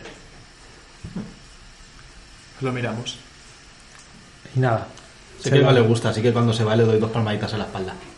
Estas fuertes. se, se quita así un poco el polvo y nada, Minandris sale con la caravana de gente que empieza a perderse por el camino del bosque. Ingran se acerca a vosotros y dice, bueno, mis chicos van a partir ya en ambas direcciones. Suerte, hermanos Forja Negra y Grigori. gracias. Esperamos veros de vuelta. Igualmente. Igualmente, confío en que lo lograréis. Les tengo la mano. te la aprieta. Y nada, veis que los dos grupos de soldados de Guardia Eterna que se han pertrechado con todas sus armaduras, sus armas, sus arcos, sus espadas, se despiden entre ellos con abrazos y efusividad y después de eso se dividen y unos van hacia un lado del bosque y otros hacia la otra línea del bosque. Se internan en él y los veis desaparecer. Si me disculpáis, es más, venid, acompañadme. Vamos al templo. ¿Qué necesitas en el templo, hermano? Hemos tenido bastante tiempo. Vamos a combatir, ¿no? Sí, Pues entonces vamos al templo. Recuerdo que en el templo habían escritos. Trataba de encontrar alguno, porque habían algunos de, de fuego ardiente que eran sacros y me gustaban bastante. Así Todo, que- todo- todo eso está con Ibiez en el camino. Perfecto. El templo está vacío. Ya que estás al menos rézale a tu Dios, Es lo que que nos dé poderes. Es justo lo que iba a hacer, hermano, pero gracias por hacer que haga mis votos. O por hacer que haga mis... Deberías darme las gracias, que me preocupo por tus religiones. Sí. Por una vez, y me voy diciendo eso, cabreado. Suelta con azul. Sabe los... En fin. Gente de malas artes. Ardiente. Va a ser un día duro. Vamos a acabar con muchos goblins. Proteger a mi hermano y a ese viejo enano. Aunque ambos son fuertes. Eso sí. Protege a y a la gente de Zarisia. Haz que lleguen sanos y salvos. Si aparece algún goblin, usa tu espada o tu martillo el arma que quiera que uses, acaba con ellos. Y si no lo haría por ti. Que los soles me acompañen y me guíen. Me levanto y me marcho. Cuando te das la vuelta, de repente tu visión se vuelve borrosa por un momento y todo el templo ante ti se, se vuelve luminoso. Pierdes de vista al enano, pierdes de vista a tu hermano. Todo se vuelve brillante hasta que te ciega de tanta luz. Ah, te duele por un momento, pero poco a poco abres los ojos y ves ante ti en el mismo templo de piedra pero reconstruido en perfecto estado con candelabros encendidos eh, velas brillando en ellos la, la alfombra roja en perfecto estado los bancos colocados y te parece ver un te parece ver cuando, cuando miras hacia los bancos feligreses sentados pero cuando apartas la mirada no están ahí, o sea, Wow. es como un efecto visual extraño y en el medio del pasillo ves a un hombre con una capucha que le oculta medio rostro, solo ves una, una barbilla prominente, eh, una armadura, un peto muy decorado con filigranas doradas y plateadas que se alza en el centro del pasillo. Tocando los bancos, avanzo hacia él. Porque son los bancos del, templo, a fin de cuentas. Como si fueran algo leve o no tuvieran peso. Los palpo, miro alrededor, miro a los feligreses que están y no están. Desubicado, totalmente fuera de mí, miro a este, a este hombre y Este hombre es un hombre que ya has visto antes. Es un hombre que se sentó en una hoguera junto a ti en el camino. Las palabras Salazar. Las palabras Salazar, pienso en mi interior. ¿Eres tú? Me acerco. Soy yo. Por favor. Ya hice el juramento. Prometí proteger a la gente que quiero. Al resto. A mis allegados. Y lo estoy cumpliendo. Déjame que siga ayudándote. Déjame que siga fortaleciendo a los míos. Y. Y llegaré a tu palabra al resto de continente, si hace falta. Los soles guiarán el camino de cualquiera que lo necesite. Necesito tu ayuda.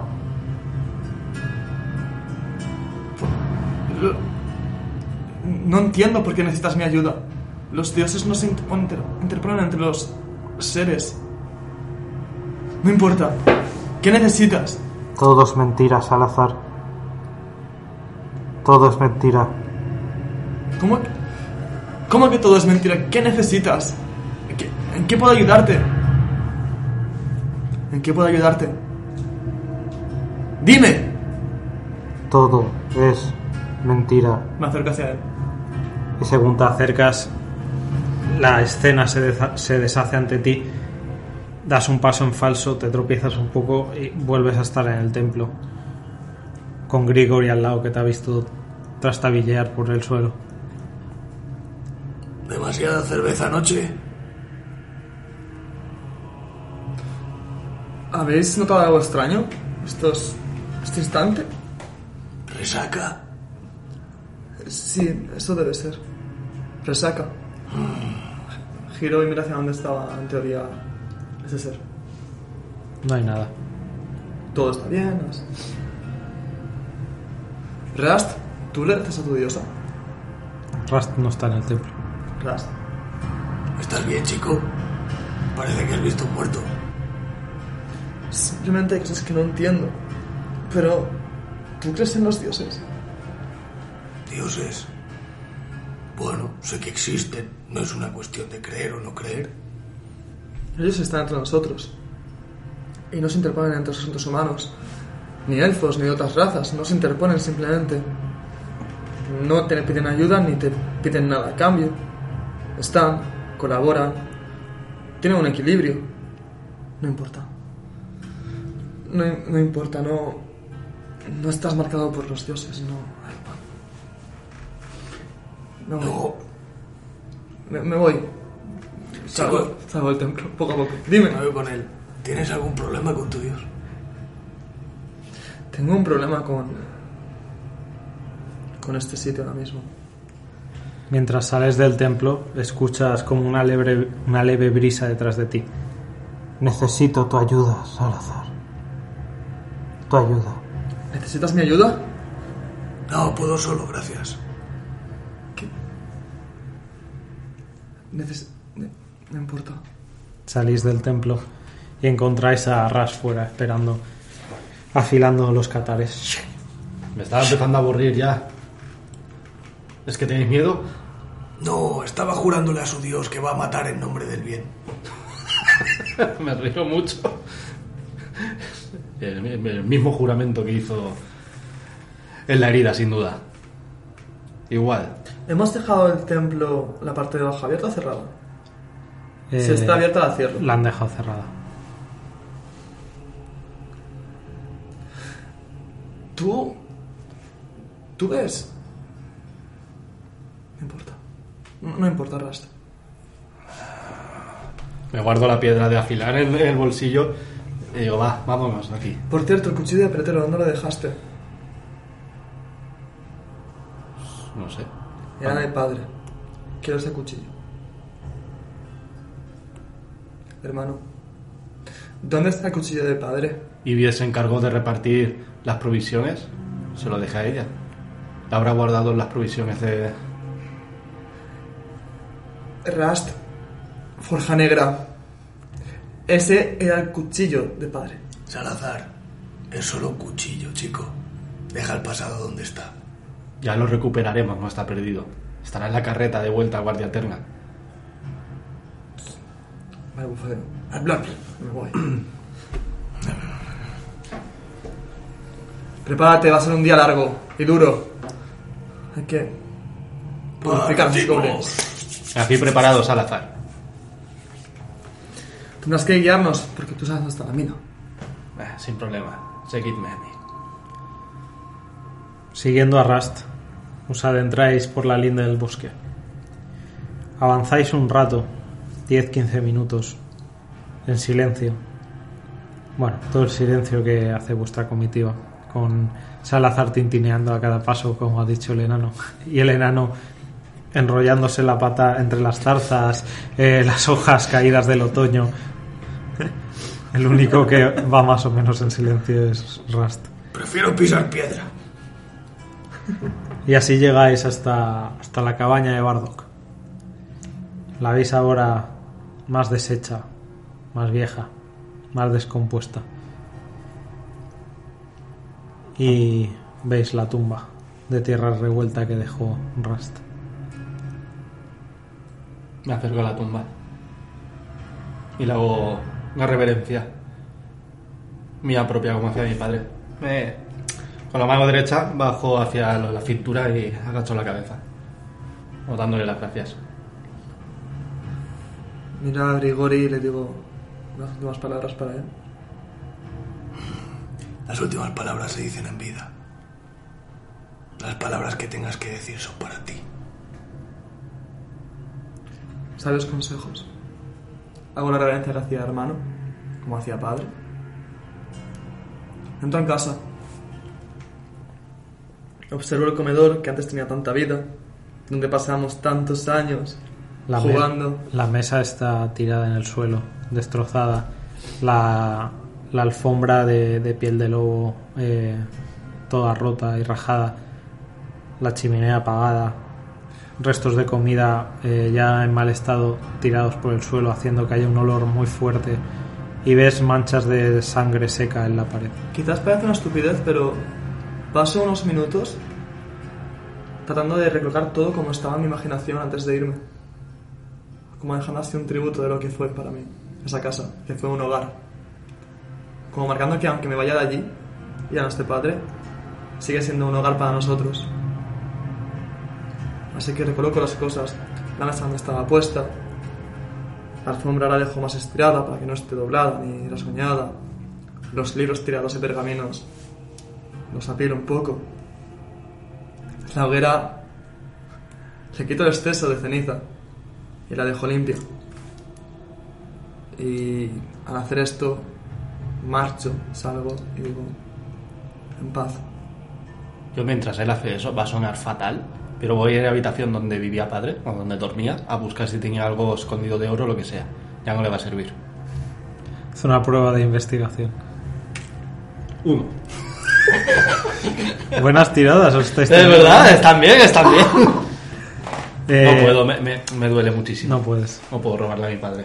Vas decidido a, a levantar la tabla del suelo en la que guardaba normalmente el cofrecito con las pertenencias de la familia, pero se te parte el corazón y sales de la casa al verlo, porque recuerdas dónde murió la trampilla en la que encontraste a Ralacor y sales de ahí. Salgo corriendo de la casa. Ah, por, por cierto, entro de nuevo. Me acerco a la mesilla de noche del cuarto de padre le enseño dos velas. Cojo dos velas que hayan ahí puestas. Las bajo, me acerco a Grigorio y le digo: Esto era de padre. Decía que anda en su casa. Te las enseño. Tienen runas que no conocía. A lo mejor te hace ilusión tenerlas. A ver. Es un bonito detalle, chico. Y para mí mismo farfullo por dentro. Vaya dos soplamocos has criado, Bardock. Pero podremos hacer algo con ella. Continuáis la marcha a través del bosque, guiados por Rust. Eh, ¿Cómo vais a hacer esta marcha? En sigilo absoluto, ¿no? Vamos a ir en sigilo, pero, pero, el problema es que eh, el bosque está infectado, eh, infestado, perdón. Así que lo que primero voy a hacer es, voy a ir por el camino que siempre me enseñó padre, pero voy a ir fijándome en que los goblins hayan dejado algunos artilugios en los árboles o lo que sea. Así que voy a tratar de ir por los sitios que no vea artilugios, aunque dé un rodeo un poco más grande. Vale, como, es un ca- como estos bosques te los conoces, son los bosques de detrás de tu casa y has cazado cien mil veces en ellos, y Bardock te ha enseñado todo lo que necesitas saber, eh, haz una tira de supervivencia con ventaja para guiarlos a través del bosque. No me falléis dados otra vez. Bueno, 18 más supervivencia. Sí. Vale, 18 más 4, 22.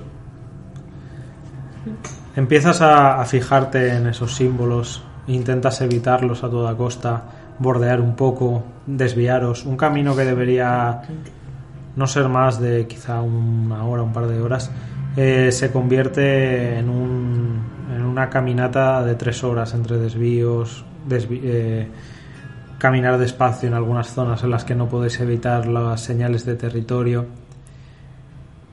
¿Les vas a intentar ayudar a ir en sigilo a ellos? ¿Vas a ir solo tú en sigilo, Rust? Si les ayudas, tirarías con desventaja, porque tu hermano y tanto, bueno, los dos llevan armadura pesada. Eh, así que lo que tú No, voy a ir yo 5 metros o 10 metros más alejado que ellos en sigilo. Pues Y con señas, no, con hablar hablas mentalmente. mentalmente, sí que me sale la palabra, puedo guiarles. Pero entonces nos ayudas en cierto modo. Sí, pero mejor. No con vuestras armaduras pesadas. Eh, pues eh, eh, Salazar está acostumbrado. Tú, Grigori, eh, de repente hay un momento que, ¡pum!, escuchas la voz de, de Rust en tu cabeza. ¿Me oís? ¿Vosotros dos? Rust. ¿Me oís? Estoy aquí. Son magias. Tranquilo. Puedo hablar mentalmente con vosotros, ya lo sabéis. Hostia. ¿Recuerdas al tercer hermano? No, no lo conozco, pero. Le ha otorgado poderes mentales y magias a Ras. Algunos se lo dan los dioses y otros se lo dan. En ese momento, hermanos. Grigori, ves como un contemplador en miniatura se forma en el hombro de, de Rust. Levanto mi ballesta hacia él y digo: No, para, para, para. No te muevas. Para, para, para, que es el hermano. Me hace. Me hace ¡Eh! ¡Detente! Deja de apuntarme Me con eso. Detente. ¿Qué está pasando aquí? Ese es el tercer hijo adoptivo de padre. O el primero, si no recuerdo mal. Este contemplador pequeñito baja flotando y se te pone delante Grigori y te mira con todos sus ojitos. Eres igual de feo que padre. ¡Un puto contemplador! Bueno, algo así. Tranquilo, no tiene maldad. Lo sé porque lo detecté con mis sentidos divinos. Ah, no le cabe. Oye, que tú también eres bajito para un humano. ¡Eh! Le miro debajo, pero me cuelgan más pelotas que a ti. No, no comprendo para qué os sirven esas cosas. Y bien, gracias a eso, Rast puede hablarte mentalmente. Y por eso no estamos viendo los labios. Porque si no fuera mentalmente, yo movería al hablar los labios y tú también. Entonces nos oirían los hijos de goblins. ¿Cómo los llamas? Barrucasac. Barrook Kazak. Sí. Gracias por la explicación de Algovia, mi querido hermano. Y ahora, si queréis, continuamos. Perfecto. Bueno, si podéis discutir sin hacer ruido, por mí vale. ¿Él está hablando o, o está mentalmente conectado? No, Mentalmente. mentalmente. Mentalmente. Grigori. nice. Pues tiro sigilo, yo voy por delante. Vale. Lo dicho, voy a ir yo por delante. Vosotros seguidme y como no hacemos ruido podemos hablar por aquí sin problema. Tink, clink, clink de armadura.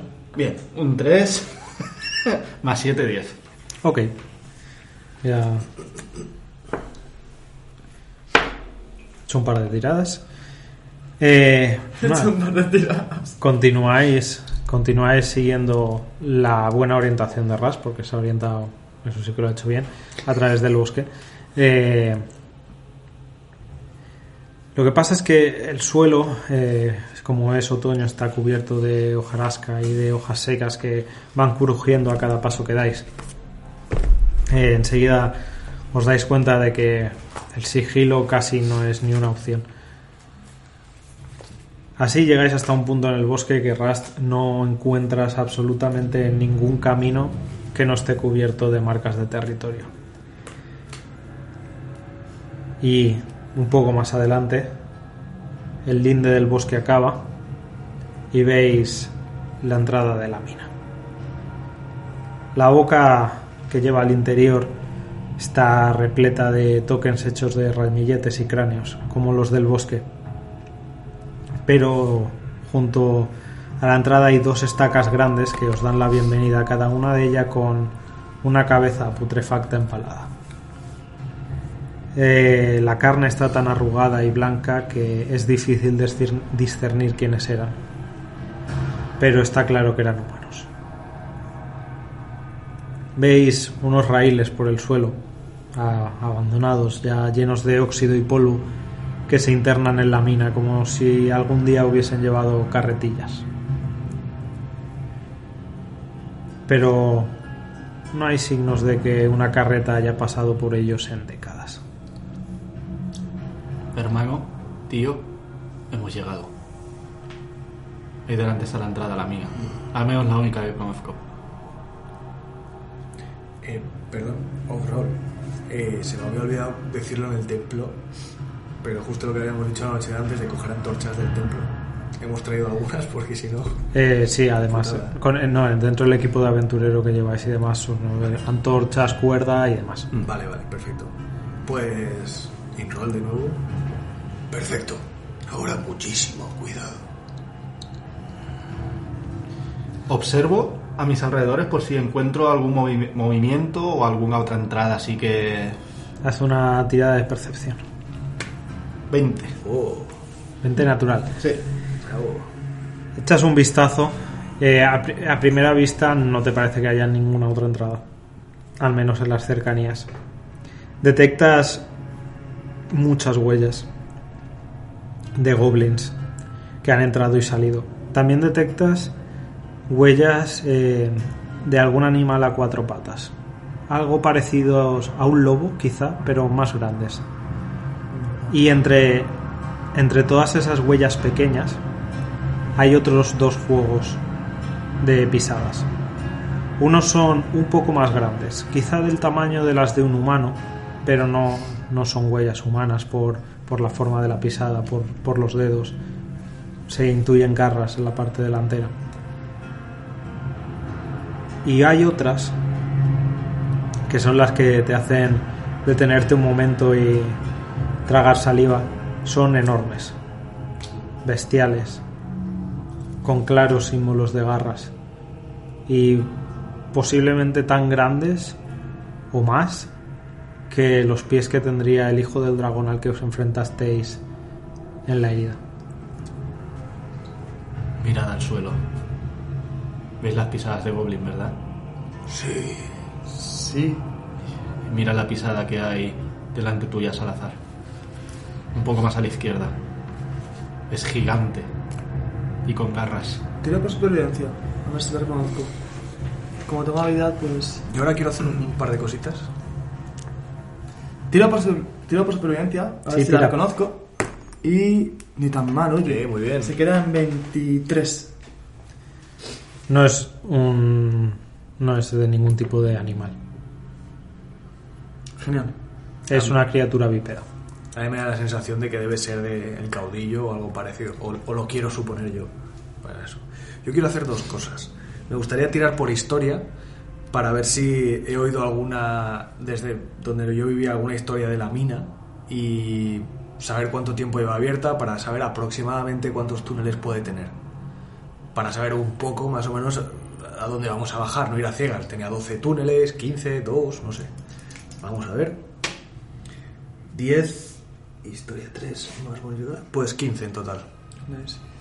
Eh, la mina de Falicia, por lo que conoces, fue un, un éxito fugaz. Duró un tiempo entre inauguración y clausura. eh, dio alimento eh, durante unos 20 años. Vale. Por lo que sabes, nunca fue una mina excesivamente profunda. Eh, casi todos los recursos que se encontraron fueron muy en la superficie y en cuanto excavaron un poco más eh, se encontraron con que el resto estaba seco. Vale. Además, sabes que eh, muchos de los túneles eh, en su momento se derrumbaron y de hecho eso fue uno de los motivos por los que dejaron ya la mina porque hubo varios derrumbamientos, eh, túneles que se colapsaron y al final los mismos habitantes de Falicia decidieron clausurar la mayor parte de la mina. Vale. Con todo eso, puedes suponer que no es una mina excesivamente profunda y que a lo mejor lo que queda son las partes más superficiales de ella. Vale, perfecto. Perfecto. Pues les digo mentalmente. Chicos, esta mina no es muy grande. Así y se ha derrumbado varias veces, así que hay que ir con mucho cuidado. Pero eso es bueno, porque cuando pongamos debajo el petardo, se vendrá todo abajo.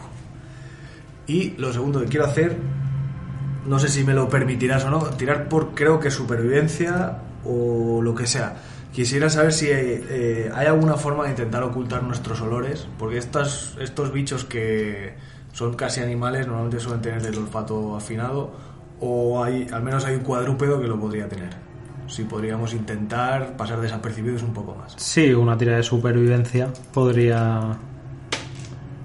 19 más... Sí, pues 25 en total. Sabes, Hostia. sabes que si quizá os untaseis de barro y algunas hierbas del exterior podríais disimular bastante vuestro olor. Vale. Pues... ¡Eh! Soplamocos. Ahí hay huellas de un bicho a cuatro patas. Esos cabroncetes tienen el olfato muy fino. Así que barro y ramas, chavales. Dejo la ballesta y me unto así por la cara, unto un poco el yelmo, el peto, me unto los sobacos y, y la entrepierna, que es lo que más huele. Ves que empieza a hacerse uno con el suelo del bosque, a llenarse. Me parece súper raro lo que está haciendo. ¿Qué haces? Para cazar una bestia tienes que convertirte en una bestia. Yo lo veo hacerlo y sigo. O sea, le, le imito. Empiezo Estáis sucios. barro entero. Chico, Les miro con cara de.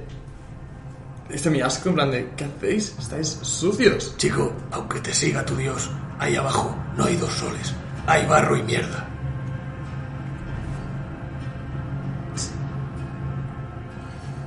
Cojo un poco de barro y hago así por la cara.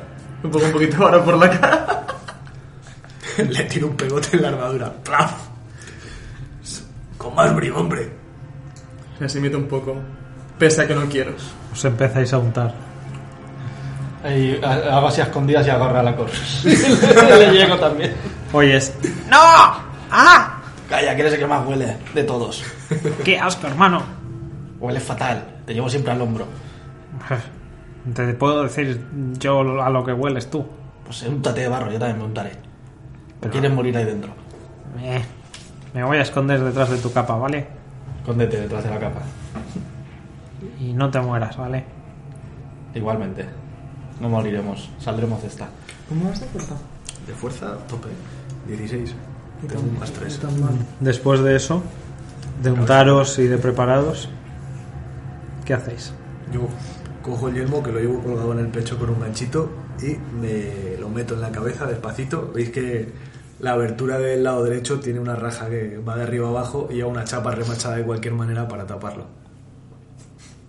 Ya no necesita ese ojo, así que pues ese trozo no vale para nada. Qué lástima que no sepamos que solo hay una salida y una entrada. Si no, pondríamos ese petardo aquí en la entrada y los enterrábamos vivos. Recuerda lo que dijo. Ah, no recuerdo el nombre.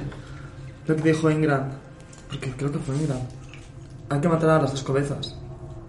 Sí, que se mueran de hambre enterradas, pero no sabemos si hay otra salida. Tenemos que entrar hasta los fondos y Sí, porque- defender ese petardo. Ingram dijo que era una chamánica, como druídica o similar, y la otra era un paladín o algo así. Sí, lo dije yo. Sí, hay que asegurarse. Lo dijo nuestro tío. Le estás atribuyendo a los demás nuestra gloria de Forja Negras. Eh, yo juraría que lo dijo Ingram. Oh, Dios. No, no, es cierto, fuiste tú. Eh, ¿Quién va a ir primero? Los ¿Qué? soles le han cegado el juicio. Yo iré primero. No os preocupéis. Y me adentro en la cueva. No, pues yo primero. Y me adentro en la cueva. Salazar da el primer paso hacia el interior. Rust. No, para, voy yo primero. Sí. Tú haces mucho ruido. Y tiro por sigilo. Salazar, disciplina, por favor. Ya que no está mal. Con desventaja. Salazar. Claro.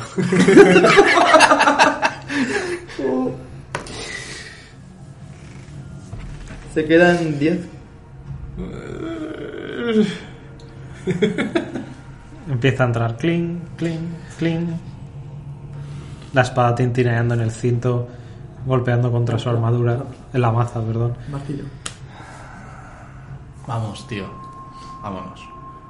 Sí. Esto es lo que siempre toca aguantar.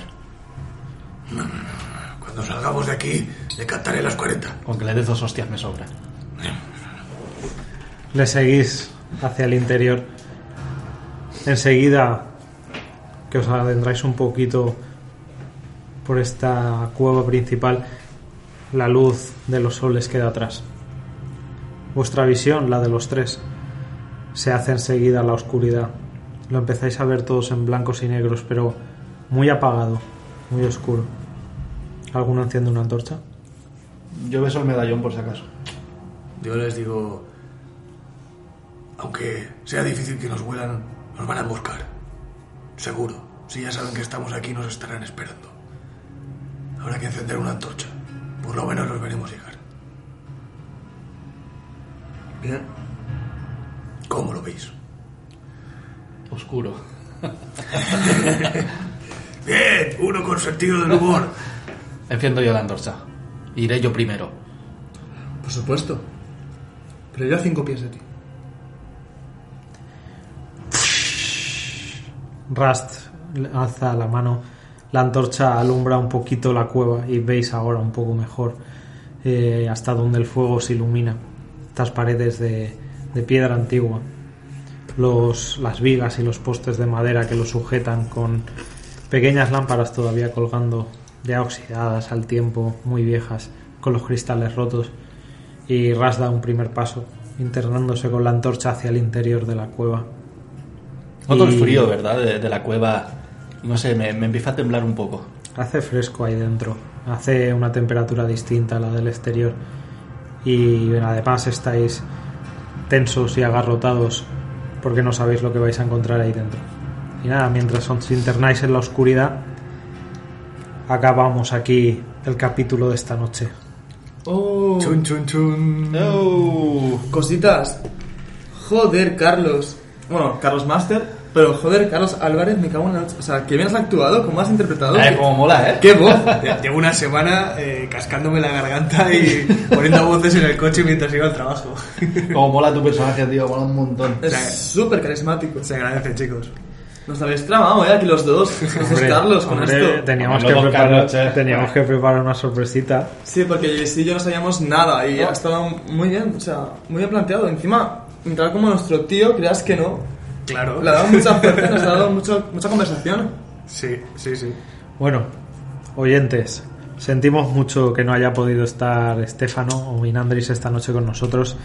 Es lo que hay, eh, lo que nos ha tocado vivir. eh, esperamos que hayáis disfrutado del capítulo de esta noche. La semana que viene, capítulo con el final de- del arco de Falicia. Esperamos que lo disfrutéis mucho cuando llegue. Recordad que si nos escucháis a través de YouTube podéis dejarnos un comentario, un me gusta y darle a ese botón de suscripción que a vosotros no os cuesta nada y a nosotros nos llena de orgullo. Y eh, estad atento para cualquier novedad. Si nos escucháis a través de iVoox también nos podéis comentar. Y de Spotify ahora, eh, no sé si lo han implementado ya, pero nos podéis votar con estrellitas. Así que si queréis ponernos ahí cinco estrellitas, pues... O seis, si podéis. O ¿eh? seis. sea, a mí me da igual, a mí me da igual. Pues oye, es ese, a esa alegría que nos llevamos. Eh, y acordaos de seguirnos en Instagram como arroba mamones y mazmorras, que ahí subimos un montón de contenido, interactuamos un montón con vosotros. Eh, os hacemos preguntas sobre el futuro del podcast, sobre si queréis que vayamos a Twitch o no. Así que, hombre, ya que estáis, pues dadle un seguir y interactuar con nosotros, que es nosotros encantados. Y también en TikTok, que no se mueve mucho más que Instagram, pero queremos darle un poco de movimiento, conseguir más seguidores e interactuar con vosotros. Queremos que sea una red un poco más amena, un poco diferente, pero que en cierto modo también puede tener un gran crecimiento con vosotros. Y nada, ahí fuera son tiempos oscuros, así que esperamos poder alegraros un poquito las navidades con esta partida de rol que tantos disfrutamos.